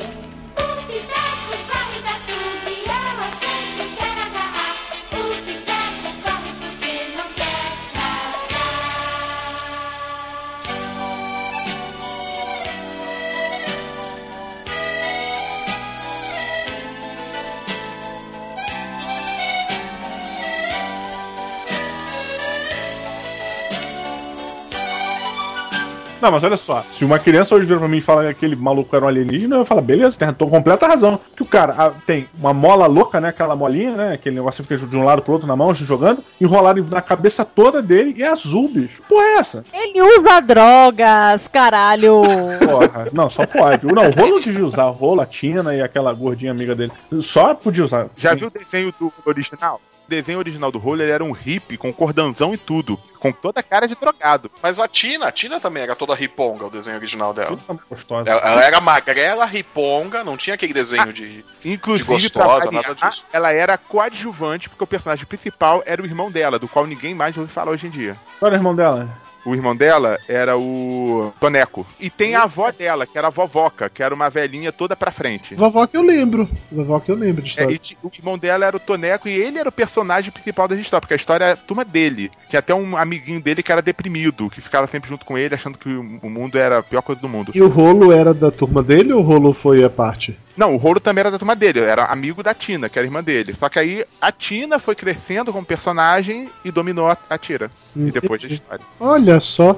E chegou no dado momento que a turma da Tina era a Tina, o rolo, a Pipa e tinha um cara que era o namorado da Pipa, que eu não lembro agora que, qual era o nome. O, Zé, o Zecão. Zecão, é verdade. A Pipa era exatamente a, a gordinha que namorava com o Zecão. E eu não sei até que ponto ela era ou não era gordinha. E aí, é, dona Mayra, sua opinião sobre o assunto. Cara, ela botava pra fuder. Eita! Entenda isso como quiser. Falando sério, assim, ela tinha uma autoestima bem bacana. Eu não me lembro o suficiente das histórias pra saber disso. Mas Não, eu como- lembro, ela era, eu concordo plenamente, cara. Ela era super, super ousada, sabe? Usava decote, usava. Pô, Ah, fazia. sim. saia, peitão. Ela era bem resolvida. Inclusive, ela chegava nos caras. Isso que eu ia falar. Ela saía pra pegação com a Tina e chegava mesmo, bicho. De história que era o, o Zecão olhando, vendo a televisão, não dando atenção pra ela, ela começava a se, se exibir toda pra ele. Sim, sim. Totalmente gordinha e é. Meu sonho era Aqui pegar uma tem- voluptuosa daquela. viu? Mas também tinha algumas histórias que faziam piada sobre isso. Na- nas tirinhas, por exemplo, da Tina, tinha história do tipo o rolo olhando pra, pra pipa falando. é, Ela falando que tá triste, falou: Ah, não, você tem que levantar o queixo. Os dois. Nossa senhora.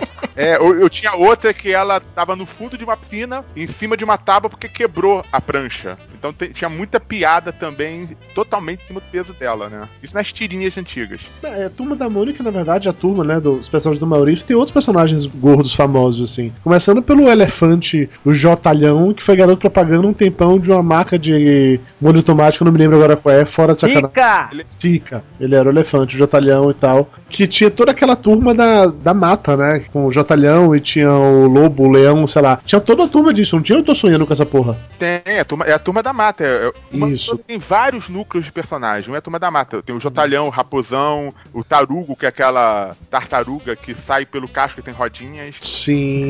Tinha um brinquedo dela, né? Um cara muito maneiro. Ainda de gordo da, da- dos personagens do Maurício, eu lembro da Tuga, que era namorada do Piteco. Não, não era namorada do Piteco, ela queria ser namorada do Piteco. Exatamente. Ela tentava botar a cabeça dela embaixo da clava do Piteco pra ele dar pancada na cabeça dela e casar com ela. Ela era namorada do Piteco, o Piteco só não sabia, entendeu? Ela se considerava namorada do Piteco. É- Ela era nível stalker, porque tinha, tinha algumas histórias que ela sequestrava o Piteco, prendia ele. Às vezes é meio assustador também. Lúcio, por falar em personagem gordo, uma coisa que eu sempre quis saber: o astronauta, ele é gordo ou aquilo ali é o traje dele? É o traje dele, ele é magro. É. Tem história que ele sai do traje e é bem magrinho. Pra mim ele é igual a franjinha, sem aqueles penduricalhos pretos. Sem a franja. É, sem a franja, exatamente. a franja sem a franja. Ah, e isso, essa franja do, do franjinha só mostra que ele pinta o cabelo, né? São luzes, né? Eu sempre achei ele parecido com o Gugu. Com Gugu. Eu, eu nunca tinha ido tão merda. longe. Puta merda. Desculpa, mas. É, é o seguinte, Mayra já tá na segunda garrafa de vinho, entendeu? Então a coisa tá escalonando. Nossa? Tá falando fisicamente, gente. Meio assim, meio afrescalhado. Aham, aham. Ah, Entendi. Ele é, ele é outro personagem complexo, porque tem historinhas dentro de um gibi infantil mostrando ele apaixonado pela namorada dele, volta à Terra, descobre que ela largou ele, casou com outro. Aí tem umas histórias bem deprimidas, que inclusive termina com ele triste na nave sozinho. Cara, o astronauta ele é bizarro. Essa revista nova que eles lançaram, a Magnetar, puta, é espetacular, Foda assim. caralho. Porra, é foda, é foda. E o, o astronauta sempre, se não me engano, terminava as histórias ele indo embora, né, cara? Ele entrava na nave e ia embora. É, Raramente, ou ele, por exemplo, tava na Terra e encontrava a turminha, passava uma coisa, mas ele vinha e voltava pra solidão dele. É uma parada até meio pequeno príncipe, assim, ele tava sempre visitando algum local, assim, É sabe? uma parada meio surfista prateado. Isso, eu, eu vejo isso também. O astronauta era o serviço prateado da, da- do Maurício de Souza. É, e vocês falaram do Magnetar, é isso o nome da- da paradinha? É, Magnetar, do Astronauta Danilo. Beruti. Isso, Magnetar. E aí vem o lance né, do projeto MSP50 que rendeu muita, muita coisa legal. Assim. Foram três álbuns até o momento, é isso, Lúcio? Três álbuns e agora estão fazendo a Graphic MSP. É, essa é outra Tá parada. pegando dos outros artistas, que foi essa que surgiu o Astronauta Magnetar, que um artista recria um personagem, mas numa graphic novel completa, não apenas histórias curtas, como era o MSP50. Só pra constar, além do MSP50, as três edições teve o Ouro da Casa, que foi estilo MSP50, mas com os artistas que trabalham no Maurício de Souza Produções, usando seus próprios estilos. Tá, me faça um favor, Lúcio. Partindo do princípio que nem todo mundo lê quadrinhos até hoje ou sabe de que porra gente tá falando, explica o que é o MSP50.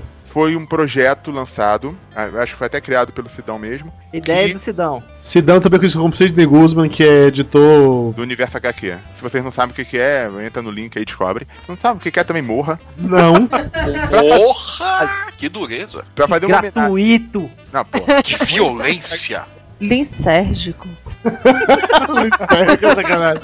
Vai, Lúcio, MSP50, explica o que é, todo mundo já sabe. Sidão, pronto, valeu. Beijo no coração, Sidão. Anda, Lúcio, agiliza. Tá. MSP50 foi um projeto em homenagem aos 50 anos de carreira do Maurício de Souza. que Seria Maurício de Souza por 50 artistas. O MSP seria Maurício de Souza por 50 artistas. Mas também serve como MS, é, Souza Produções. Então convidaram 50 artistas brasileiros, considerando que a grande maioria dos, dos quadrinistas brasileiros é, são influenciados ou pelo menos vivenciaram Turma da Mônica quando crianças. Há- exceções também, né? Mas a maioria teve essa influência. É, convidou uma porção de gente boa, muito boa do Brasil todo. O Sidão até tentou é, equilibrar os estados, vários estados do Brasil, gente conhecida com gente desconhecida do grande público. E que eles tinham liberdade total pra pegar o personagem que quisessem, usar o estilo que quisessem, pra contar a história que quisessem. Deu tão certo isso que teve o MSP mais 50 e o MSP 950. Então, foram três edições de, desses livros, 150 artistas ao todo, recriando. E o Maurício de Souza, pelo, pelo que é dito em entrevista e tudo mais, ele adorou, porque ele, ele sabia que era produzida boas coisas no Brasil em termos de quadrinhos, mas não tinha ideia de quantos artistas bons existiam espalhados pelo Brasil todo e pouco conhecidos. E isso aí deu uma visibilidade absurda para esses artistas. Fora que também acabou com uma crítica que muitas pessoas faziam de forma infundada, que o Maurício de Souza não dava espaço para outros artistas e tudo mais. Porque se não fosse isso, ele não desenvolveria esse projeto, não aprovaria esse projeto, não aprovaria a continuidade do projeto e nem aprovaria a Graphic MSP. Que na prática, o Danilo Beruti, quando fez o Astronauta Magnetar, pegou a essência do astronauta, mas refez a, história É uma completamente. releitura, uma releitura do Releitura. personagem. E ficou fantástico. E o próximo agora é da turma da Mônica, inclusive. Que é com a, a Lu Cafage e o Vitor Cafage. Que são daqui de, BH. Agora eu tô curioso pra ver o do Chico Bento. Eu também, eu também. Quero ver o Muito do curioso. Piteco, cara. O do Piteco deve ser espetacular, assim. Porque, engraçado, eu nunca entendi muito bem qual era do Piteco, assim. Porque o Maurício, meio que cada personagem dele tinha um propósito, né? Ou alguma coisa, um modus operandi, alguma coisa, assim. Qual era a mensagem que o Piteco passava? Sabe, que o, o homem do passado não era tão machão quanto é, a gente acha? Eu, eu não, não entendi, eu nunca entendi ele, assim. Vocês sabem algum porquê? Piteca é meio que o brucutu do Maurício, né, cara? Eu acho que meio que foi uma coisa de onda, né? Tinha aquela onda de personagens criados no tempo das cavernas, Flintstones, brucutu e tal. O Maurício foi na onda. Eu acho que o Piteco não tem muito uma mensagem, não. Pois é, eu, sempre- eu nunca gostei muito do nunca gostei muito dele como personagem, mas nunca disse nada. Diferente de todos os outros personagens, o Horácio é, porra, perfeito, um dinossauro questionando a vida. Porra, caralho, é genial isso, cara, sabe? O Moraça era um personagem coadjuvante do Piteco. Sim, mas o que eu digo, ele tem uma função, ele tem um porquê, tá ali, sabe? Ele tem um, um quê, um a mais, sabe? Ele não é só um personagem, só um desenho que o Maurício fez. Ele tem, tinha toda uma psique em volta dele. O Piteco não, cara. Uma curiosidade, vocês sabem o nome completo do Piteco? Piteco de mocó, sorrisal, colesterol no fundo. É Pitecanthropus erectus da Silva. Caralho, parabéns, mano. Erectus da Silva. Então tá, né? Justo, justo, né? Muito bom. Parabéns. Mas, mas é engraçado, é, pra mim é um dos únicos. Até o Bugu, até o Bugu tinha um porquê. E mas- lógico, ele foi um dos primeiros até e tal. Mas, porra, sabe, realmente, desculpa, Piteco, eu não gosto de você. É que se a gente for entrar na, na, na verve dos bichos de estimação, tem vários que eu não acho que tem tanta utilidade assim, cara. O Bugu eu concordo, rendia histórias ótimas com o Bidu. Era o cachorro amarelo, dizia assim, olá mamãe, conversava com a dona Pedra, aquela paradinha, rendia histórias Ele era o sensacionais. contra Cara, o Bugu, pra mim, é, é genial. Ele é o contra-regra do desenhista. E ele é gordo, olha, eu tinha esquecido. Olha aí. O personagem é gordo, é verdade. Cara, eu acho muito bom, cara. Bidu tem o seu próprio contra-regra, né? Porque as histórias do Bidu são totalmente loucas, porque são metalinguísticas. Ele Eita. conta histórias e mostra os bastidores da história. Te- teve história que mostrou a Dona Pedra depois. O ângulo ficou do lado, a Dona Pedra, na verdade, era só uma plaquinha e atrás de uma madeirinha segurando. Era muito bom. Era, isso era muito maneiro mesmo, né? Porque é- essa entrada dele mostrando que a parada, tipo, quebrando aquela quarta parede, né? Tipo, olha, pronto, agora fodeu, vira aqui essa porra atrás, não sei o que. Puta, era muito bom, cara. Dessa vibe de, bich- de bichos também, tem o Floquinho, um cachorro lá do, do Cebolinha, que rendia histórias sempre sensacionais, porque ninguém nunca sabia qual era a Onde ele cabeça. começa onde ele termina. Né? E segundo, porque tinha aquela paradinha tipo o cabelo do Globo, de Globetrotter, que tirava tudo do meio do, do pelo daqueles, daquele cachorro. pô. Era uma parada muito legal aquilo. Pois é, é engraçado. Pra mim, todos os personagens dele têm um porquê. Até esses novos, mais ou menos, como o do Contra, a Marina, etc, etc. Todos eles atuam dentro de uma lógica, sabe? Que faz sentido e é bacana, tem uma construção legal. Menos o Piteco. Eu odeio o O cara Piteco. tá implicando Total. Piteco. Puta que pariu. Você tá implicando mais com o Piteco do que mais era com as paródias. Puta que pariu. É porque ela ainda não reparou que o Piteco é o caçador de todo mal da turma da. E o Nicodemo? Vocês gostam do Nicodemo? Não sei nem quem é o Nicodemo. Cara, Tal Nicodemo- personagem politicamente incorreto dele, um menino ouro que só faz coisas erradas. Eram tirinhas totalmente politicamente corretas, que ele até usava um estilo de desenho que parecia que ele tava com Alzheimer, que era o, traço todo, ba- todo balançado. Sim, sim. E com certeza, antes de existir Noiva Cadáver, ele já tava lá. Hã? Como é que é? Noiva cadáver Nicodemo? Não, eu tô falando no do cemitério, Penaguinho. Não é penaguinho, é penadinho. Mayra misturou uma história com a outra, tá? Suspende o vinho! Verdade, era gordinho. e o penadinho também era outra turma legal, que era a turma do cemitério. Tinha o Zé Vampir. Você é vampiro. Puta, os Como é o nomes. nome? Eu adorava, Como é o nome da adorava. caveira mesmo? Cranicola. Só que agora cismaram de dele ser um italiano. Agora é Cranicola, é isso, Cranicola. Exato, que fizeram agora um desenho animado, um desenho animado em computação gráfica, ele passou a ter sotaque italiano. Eu nunca consegui ver o personagem com sotaque italiano, vi- virou isso de repente. Eu sempre chamei ele de Cranícola, mas não com o sotaque italiano. Agora Cranícola, faz muito mais sentido, Cranícola. E tinha histórias maneiras dele, porque ele era só, é só cabeça.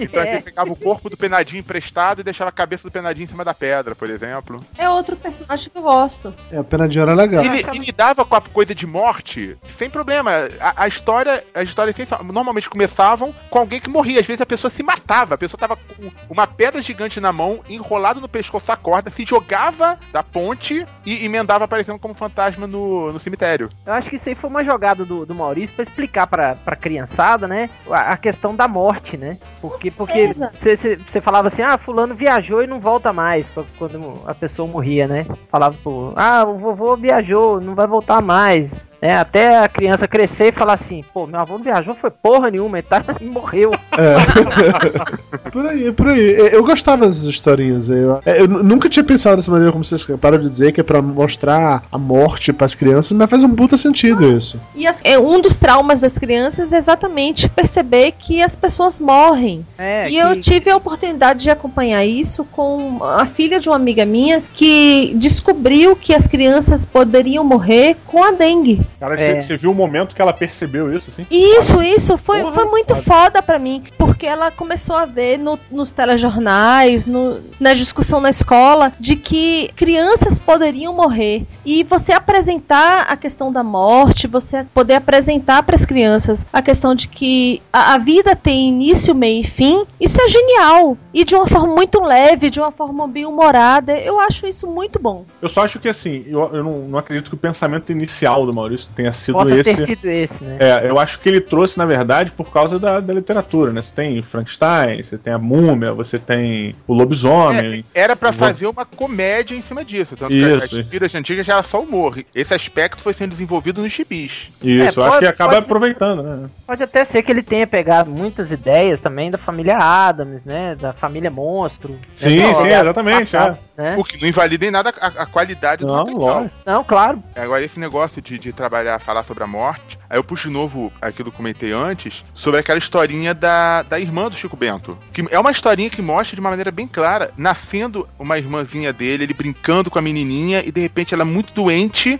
acaba falecendo, e até vira uma estrela depois. Isso, é. É uma historinha muito bonita. Poxa, a- a- uma criança consegue entender bem essa história, só que os adultos às vezes acham que a criança não vai ter capacidade de entender. É muito Mas é lúdica, né? É muito É lúdica a muito legal. Sem Aí ser eu- didática no mau sentido. É. Na verdade, eu acho que até uma parada é uma história bem mostrando realidade, né? Porque ho- hoje também é, acontece muito e tal, mas eu acho que antigamente era muito mais, acontecia muito mais, assim, a, a- Desculpa se eu sou burro, mas qual o nome que se dá pra quando morre uma criança? Lisérgico. Não, a, a estatística não é eliminação infantil. Qual o nome? Mortandade infantil. Mortandade. Eliminação, porque governo é esse que a gente vive. Mas é engraçado porque, assim, no interior, eu, eu lembro disso, cara. A parte genial da, da minha alma, que é a minha esposa, que me falou essa parada. Porque nessa época, cara, a mortalidade infantil era muito alta. E tinha, isso era uma realidade no interior do Brasil, sabe? É, as mães tinham muitos filhos porque não sabiam se o filho ia vingar, Com sabe? certeza. Minha avó é uma prova disso. Minha avó teve 11 filhos, mas só 7 sobreviveram. É, exatamente. Então, ele, ele trazer essa realidade pro Chico Bento, cara, é uma parada do caralho, assim, sabe? Tu vê a profundidade do personagem, sabe? A história que permite uma porra dessa e o, a- o personagem vai. E uma criança lê, uma criança pequena não percebe tão quão, quanto profunda ela é, mas gera um questionamento. Pô, mãe, a menina virou estrela? Se fosse eu, ia ser um idiota, né? Ela virou um ET, ela voltou pro planeta dela, ela é um ET? Mas as crianças inteligentes perguntam o que, que aconteceu, sabe? Cara, você, você precisa resolver essa sua abdução, né, cara? O que que foi? Você enfiaram uma sonda na sua bunda? Foi isso? É É daí que vem essa fixação com o ET? O, o ET pegou aquele dedinho brilhoso e fez coisas erradas em você? Olha, é isso? Vou fazer é a regressão, vou fazer a regressão aqui. Aí eu, eu filmo e digo. É, É, é minha casa proctologista. o que que foi? Nossa senhora!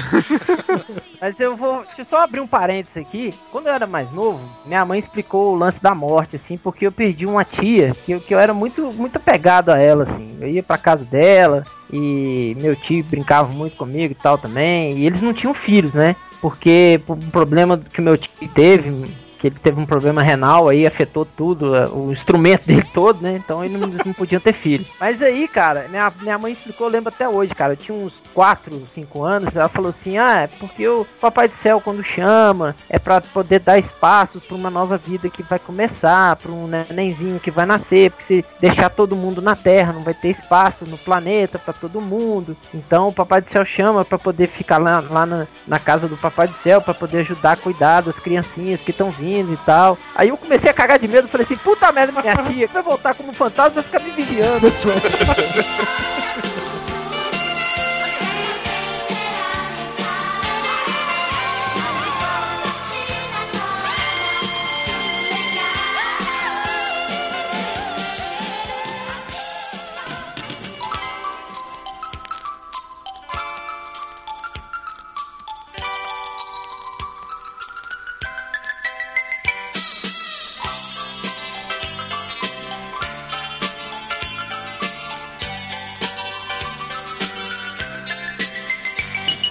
Diogo e Flávio, vocês que são pais, vocês gostariam que os seus filhos acompanhassem as histórias da Turma da Mônica, lessem os gibis, assistissem os desenhos, os filmes? Vocês acham legal a mensagem que é passada? Vocês acham que isso faz parte do crescimento de uma criança? Eu acho que não tem problema nenhum. Eu não vejo nada de errado nas histórias da Turma da Mônica, nos desenhos da Turma da Mônica, nos gibis. Não vejo problema nenhum. Acho até que incentiva, pô. Eu comecei a ler livros depois que eu comecei a ler gibi. Eu não vejo gibi, história em quadrinhos, como um problema. Ainda bem, né? Se você visse também ia ser meio estranho. Eu ia ser tremendo de um hipócrita, né?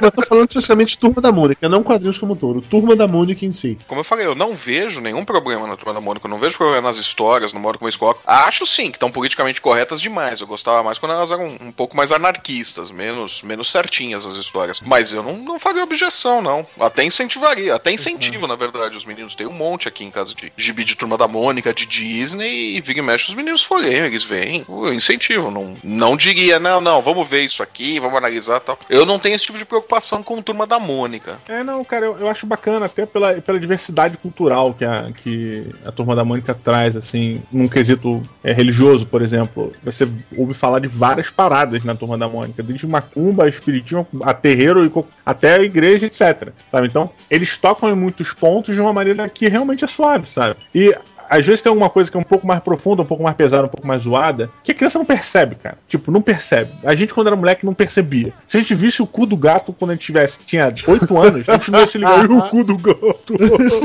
a gente não ia falar, a gente ia "Ah, a bunda do gato. E ia virar a página, sabe? Os pais. Tipo assim, são- eu também tenho. Oi? É, é. O, os Eu também pa- tenho, só que o meu não é peludo. eu acho que, na verdade, assim, muito do, do, do lado negativo das histórias da Turma da Mônica, cara, é muito a cabeça dos pais, assim, mais puritanos, assim, porque, cara, até as brincadeiras mais pesadas, desculpa, cara, mas a criança não vai perceber, assim, sabe? Eu acho, assim, eu não tenho problema nenhum, cara. Que É, inclusive é mais inteligente do que o que o pessoal pensa. ela se preocupa com o objetivo, né? O objetivo é o quê? Terminar a história, terminei, pronto, acabou, olha essa mensagem, passou, foda-se o cu do gato. Todo mundo tem essa porra. Mas é. Eu- Gente, eu o meu sou- sobrinho ainda nem sabe ler. Eu já falei pra minha irmã fazer uma assinatura pra ele. Também pra ele não mexer nas minhas, né? Ah. Mas, poxa, tem uma assinatura de Turma da Mônica lá. Tem que estimular a ler, além de Meninos de Dragões, que é um outro gibi muito bom. Não sei como que esse podcast vai estar indo ao ar. E nem com os da Goi será lançado, né? Mas ok. É, pois é, né? É, Deus é grande. Mas. ma- mas eu acho, cara, que assim como, por exemplo, os filmes da Disney, o canal da Disney, você pode deixar uma criança ver sem medo, eu acho que todo material que tem lá, o selo de qualidade do Maurício Souza, que vem da turma da Mônica, você pode deixar a criança ler sem medo. Tem toda uma equipe que tá atenta e não, não vai passar coisas erradas, entre aspas, né? Na falta de uma expressão melhor. Dá pra deixar a criança ler tranquilo. Já que você puxou das animações da Disney e tal, vocês curtem as animações da Turma da Mônica? Eu lembro muito daquela. Acho que era a Princesa e o Robô, era isso? Era, pro, era o Coelho e o Robô, não sei. Princesa e o Robô. Quando eu era criança, eu adorava pra cacete essa. Ô, Dudu, deixa eu só acrescentar aqui, voltando no negócio de apresentar a turma da Mônica pros pais. É aquilo que a gente conversou, falou um pouquinho mais pra trás aí no, no podcast, é a questão do, da educação, né, cara? É você saber o que, o que educar, como educar o seu filho, independente se ele vai ler Turma da Mônica ou se ele vai ler Conan, como no meu caso, né? Sim, sim. É saber educar a criança, né? Mostrar leitura ela. não invalida a outra. É, ué. É mostrar pra ela o que que tem por trás de cada leitura, entendeu? Nós, como, como leitores de quadrinhos, né? Que eu acredito que a maioria aqui do- dos participantes do podcast é, é, é leitor de quadrinho, nós vamos saber o que, que é legal pra criança ler e o que não é legal naquele momento, né? Na, pro desenvolvimento intelectual dela.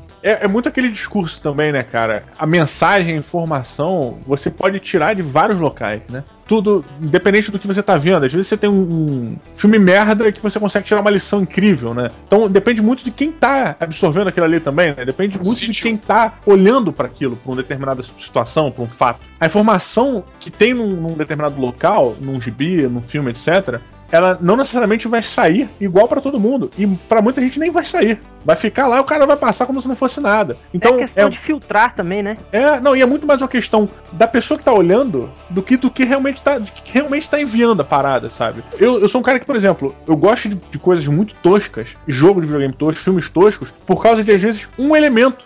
Tem um elemento no filme ou no gibi ou no videogame que me prende, cara, e me faz até o final de uma maneira muito empolgado, sabe qual é? E assim, aquele eu consigo suspender todas as outras coisas por causa daquele elemento que eu achei incrível. E às vezes é uma coisa babaca, às vezes assim, a maneira que o cara tem de botar o escudo na frente. O caralho, que foda!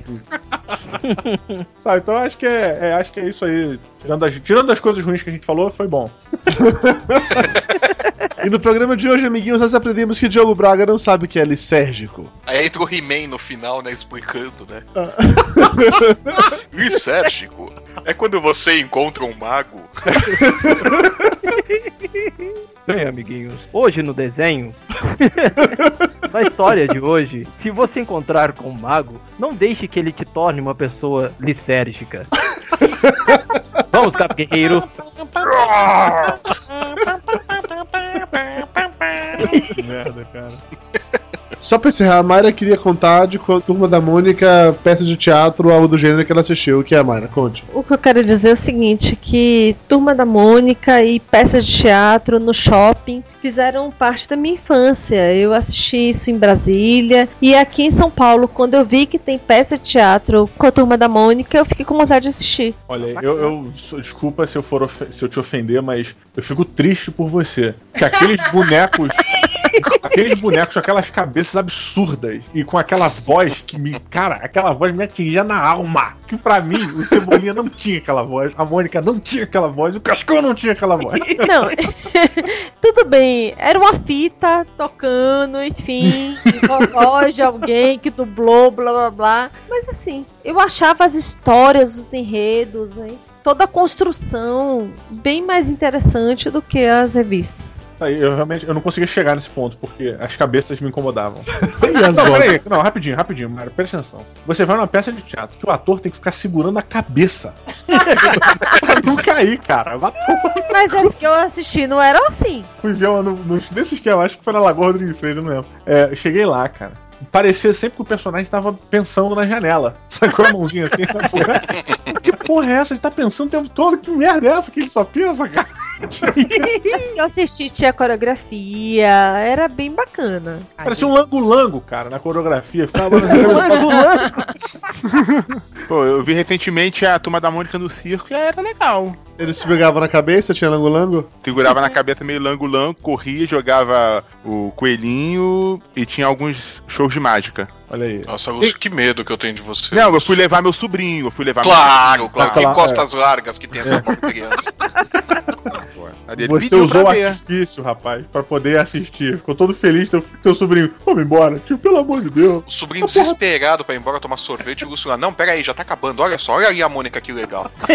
Aí o Lúcio sai de lá cantando Sou a Mônica, sou a Mônica. Lúcio você podia fazer uma nova paródia de Sua Mônica, já pensou? Essa bichona. É melhor o Lúcio não Não, fazer paródia, esse de negócio de cor, paródia cara. não dá certo. Eu tinha um LP da turma da Mônica. Adorava Não, ouvir. é. tem, tem dois momentos da Turma da Mônica que me, que me geraram medo e me afastaram dela. O primeiro foi quando a Turma da Mônica ganhou movimento. Imediatamente eu me afastei. Falei, peraí, Assim, que é coisa do capeta, movimento? Como assim? É, foi pra animação, foi Ah, pra sim, sim, teatrinho, etc. Eu já falei, não, não é pra mim, eles não se mexem assim, eles não falam desse jeito, não é assim que funciona. É Aquela coisa, na É. minha cabeça era tão melhor. Pois é, exatamente. E o segundo momento foi quando. Eu já até falei isso robô gente. Foi quando a turma da Mônica começou, quando os coloristas começaram a trabalhar com sombras. Cara, pra mim assim foi tipo, it's enough. Chegou o ponto, cara, vocês não tinham entrado nesse, nesse mundo. Eles não, eles não podem ter sombras, é isso? Não pode, cara. Turma da Mônica, o Roots nunca teve sombra, nunca teve Photoshop. A turma da Mônica de raiz, eles não tinham sombra e não tinham dedos.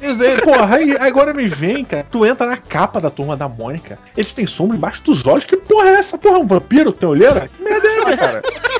É maquiagem, pô. Ah, mas porra aí, pelo amor de Deus. Profissão do, do Rodney, esses desenhistas, tudo é porra. A gazela Vou do te desenhar mais nas páginas, hein, Diogo? Não vou te desenhar mais nas páginas, hein? Ah, nu? Ah, Rodney. Muito bom, a gente conseguiu chegar ao final do programa. Se o Maurício de Souza esperou até agora, ele se arrependeu porque a piada de Diogo Braga não voltou. Muito bem. Muito obrigado. Senhores, temos duas horas de gravação, acho que tá bom. Se vocês querem comentar mais alguma coisa, pra mim já deu. Turma da Mônica Jovem não precisa rolar porque é uma coisa muito Vale. específica. Eu acho, É, bem eu acho que o específico. que veio tá bom. Eu só li duas revistas, cara. E, e Eu não li sabendo nenhuma. ele- eu fiquei sabendo que eles pegaram uma espada samurai mágica. Eu falei, ok.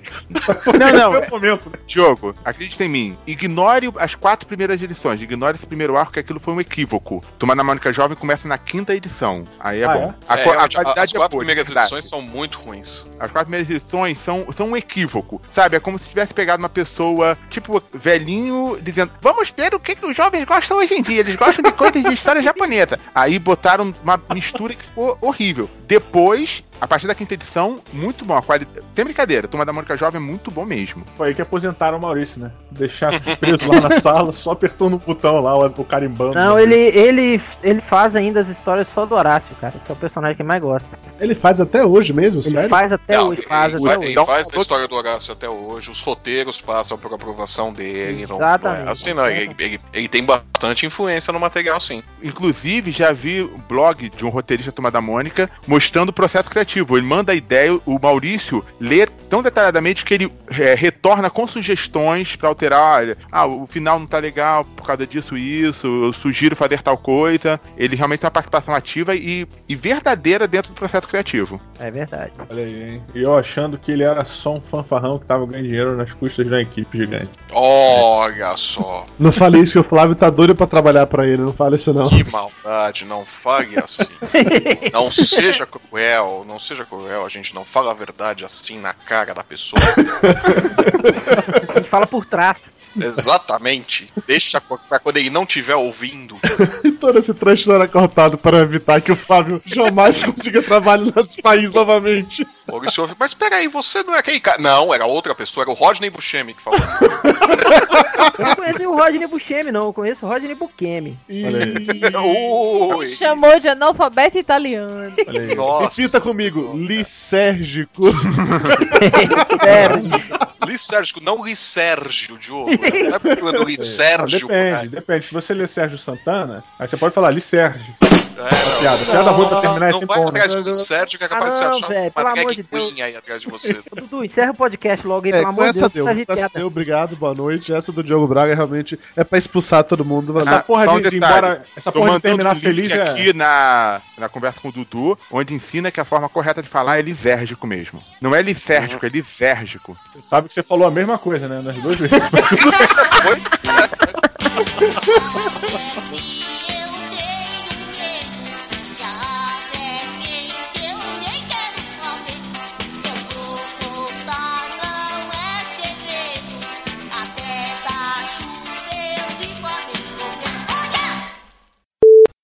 Pô, eu queria fazer uma reclamação do Lúcio. O que, que o Lúcio fez? O que que eu Eu, acho que o Nasceu. Lúcio. É, depois. Essa é a reclamação básica. Nasceu, já, já começou aí a merda. Tá? Mas ele, ele foi fazer aquele vídeo lá, fazendo a paródia da música, e ele tá num nível que ele não merece estar dentro do papo de gordo. Ele tem que botar uma almofada na barriga, cara. Não, não. Estufando a barriga eu ficava gordo, mas achei que ia ficar mais engraçado como fada. Esse site já foi diferente, cara. Esse site já foi de raiz mesmo. sabe? As pessoas tinham colesterol alto aqui dentro. Isso é bullying, hein? Mas eu tô foda, eu tenho que emagrecer, cara. Dizer, bicho. Tá pesando quanto? Pô, cara, eu parei agora no 106 no, na virada do ano. Aí, obviamente, né, porra, fiz a promessa de ano novo. Não, eu vou emagrecer. Plá! que vai. Pô, Porque cara, isso sempre funciona. mudanças na segunda-feira e mudanças de fim de ano. É, Eu tô Tá. bloqueado pra mandar mensagem pra conversa. Você não a tá gente te gordo. odeia, Lúcio. Não queria te falar nada. É, Você tá é bloqueado aqui estar a caixinha pra mim, sacanagem. A pessoa não pesa bastante pra isso. Isso, Isso na é- verdade, é- essa- é esse ódio. encontro aqui é pra fazer um casting. Pra... Ouvindo. E aí, seu Roger Luquinho, tudo bem, cara? Quanto tempo, né, bicho? É, cara, eu não como você, mas quem sabe, hein? Ah, adoraria, adoraria. Você vai botar aquele vestidinho preto da última vez? Não, pelado logo, né? Só com a roupa do prazer, né? É Não, o pelo. tesão é tirar a roupa, cara. É preliminar. Você Preliminar pode é depilar, cara. Você Vocês depilar. querem que a gente saia e. Olha os ciúmes. Olha os ciúmes das pessoas, tá vendo? O, o programa hoje é sobre personagens gays da turma da Mônica. É, né? toda forma de amar é, é- é bem-vinda. Puta que eu pariu. Eu Continuo ouço não podendo podcast. mandar mensagem pra isso. O que que tá acontecendo? A ganhar mandar Deus. peso, cara. Que ganhar peso, é igual nível. É. Você perdeu o nível, cara. Perde nível, perde privilégio, meu amigo. É isso aí, Lúcio. Você perdeu o privilégio de mandar mensagem no texto. É isso aí. Te fode aí, legal. Quanto você jogou de dado aí? Bom, para de conversa eu preciso de uma informação muito importante, muito sigilosa. O Diogo já me falou que ele está pesando 106. Puta merda, velho. Puta merda, não. Foi Muito Genésio. sacrifício, cara. Muito esforço e sacrifício. Não vem de menosprezar meu trabalho, não, bicho. Não, Foi difícil chegar nesse, nesse, nesse Foi número, né? difícil. tá mais difícil perder, mas. Rodney, você tá pesando quanto? Tô pesando 74 quilos. É uma libélula. Praticamente, praticamente, praticamente. Muito bem. É, Lúcio, já que seu peso agora atualiza toda vez, né? Tá, é de manhã, quando acordei ou depois do almoço? Lúcio, Tá, depois do almoço cedo. eu aumentei um pouquinho, 94. Olha isso. Você não se dá dignidade nem de ficar acima dos 100, cara. é absurdo, O bicho. desgraçado tá praticamente com o meu peso já, filha da puta. Flávio. 90 e meio. Que, mas, cara, ô, Dudu, Mas, ó, fazer o o Flávio- desse programa, bicho. Flávio, ele nunca teve mais do que 100 quilos. Ele era, inclusive, a vergonha do, do cast, que ele nunca teve mais do que 100 Eu quilos. mas olha- sempre fui levinho. Mas o Flávio ele disfarça porque ele tem cara de hobbit. É, é verdade. ele, ele parece ser pesado. Ô, maluco. Ele deve ter ossos, ossos né? Ossos largos. Ossos grossos, é? É cada uma que a gente tem que. Papo de Gordo. Com a gente é menos comida e mais conversa.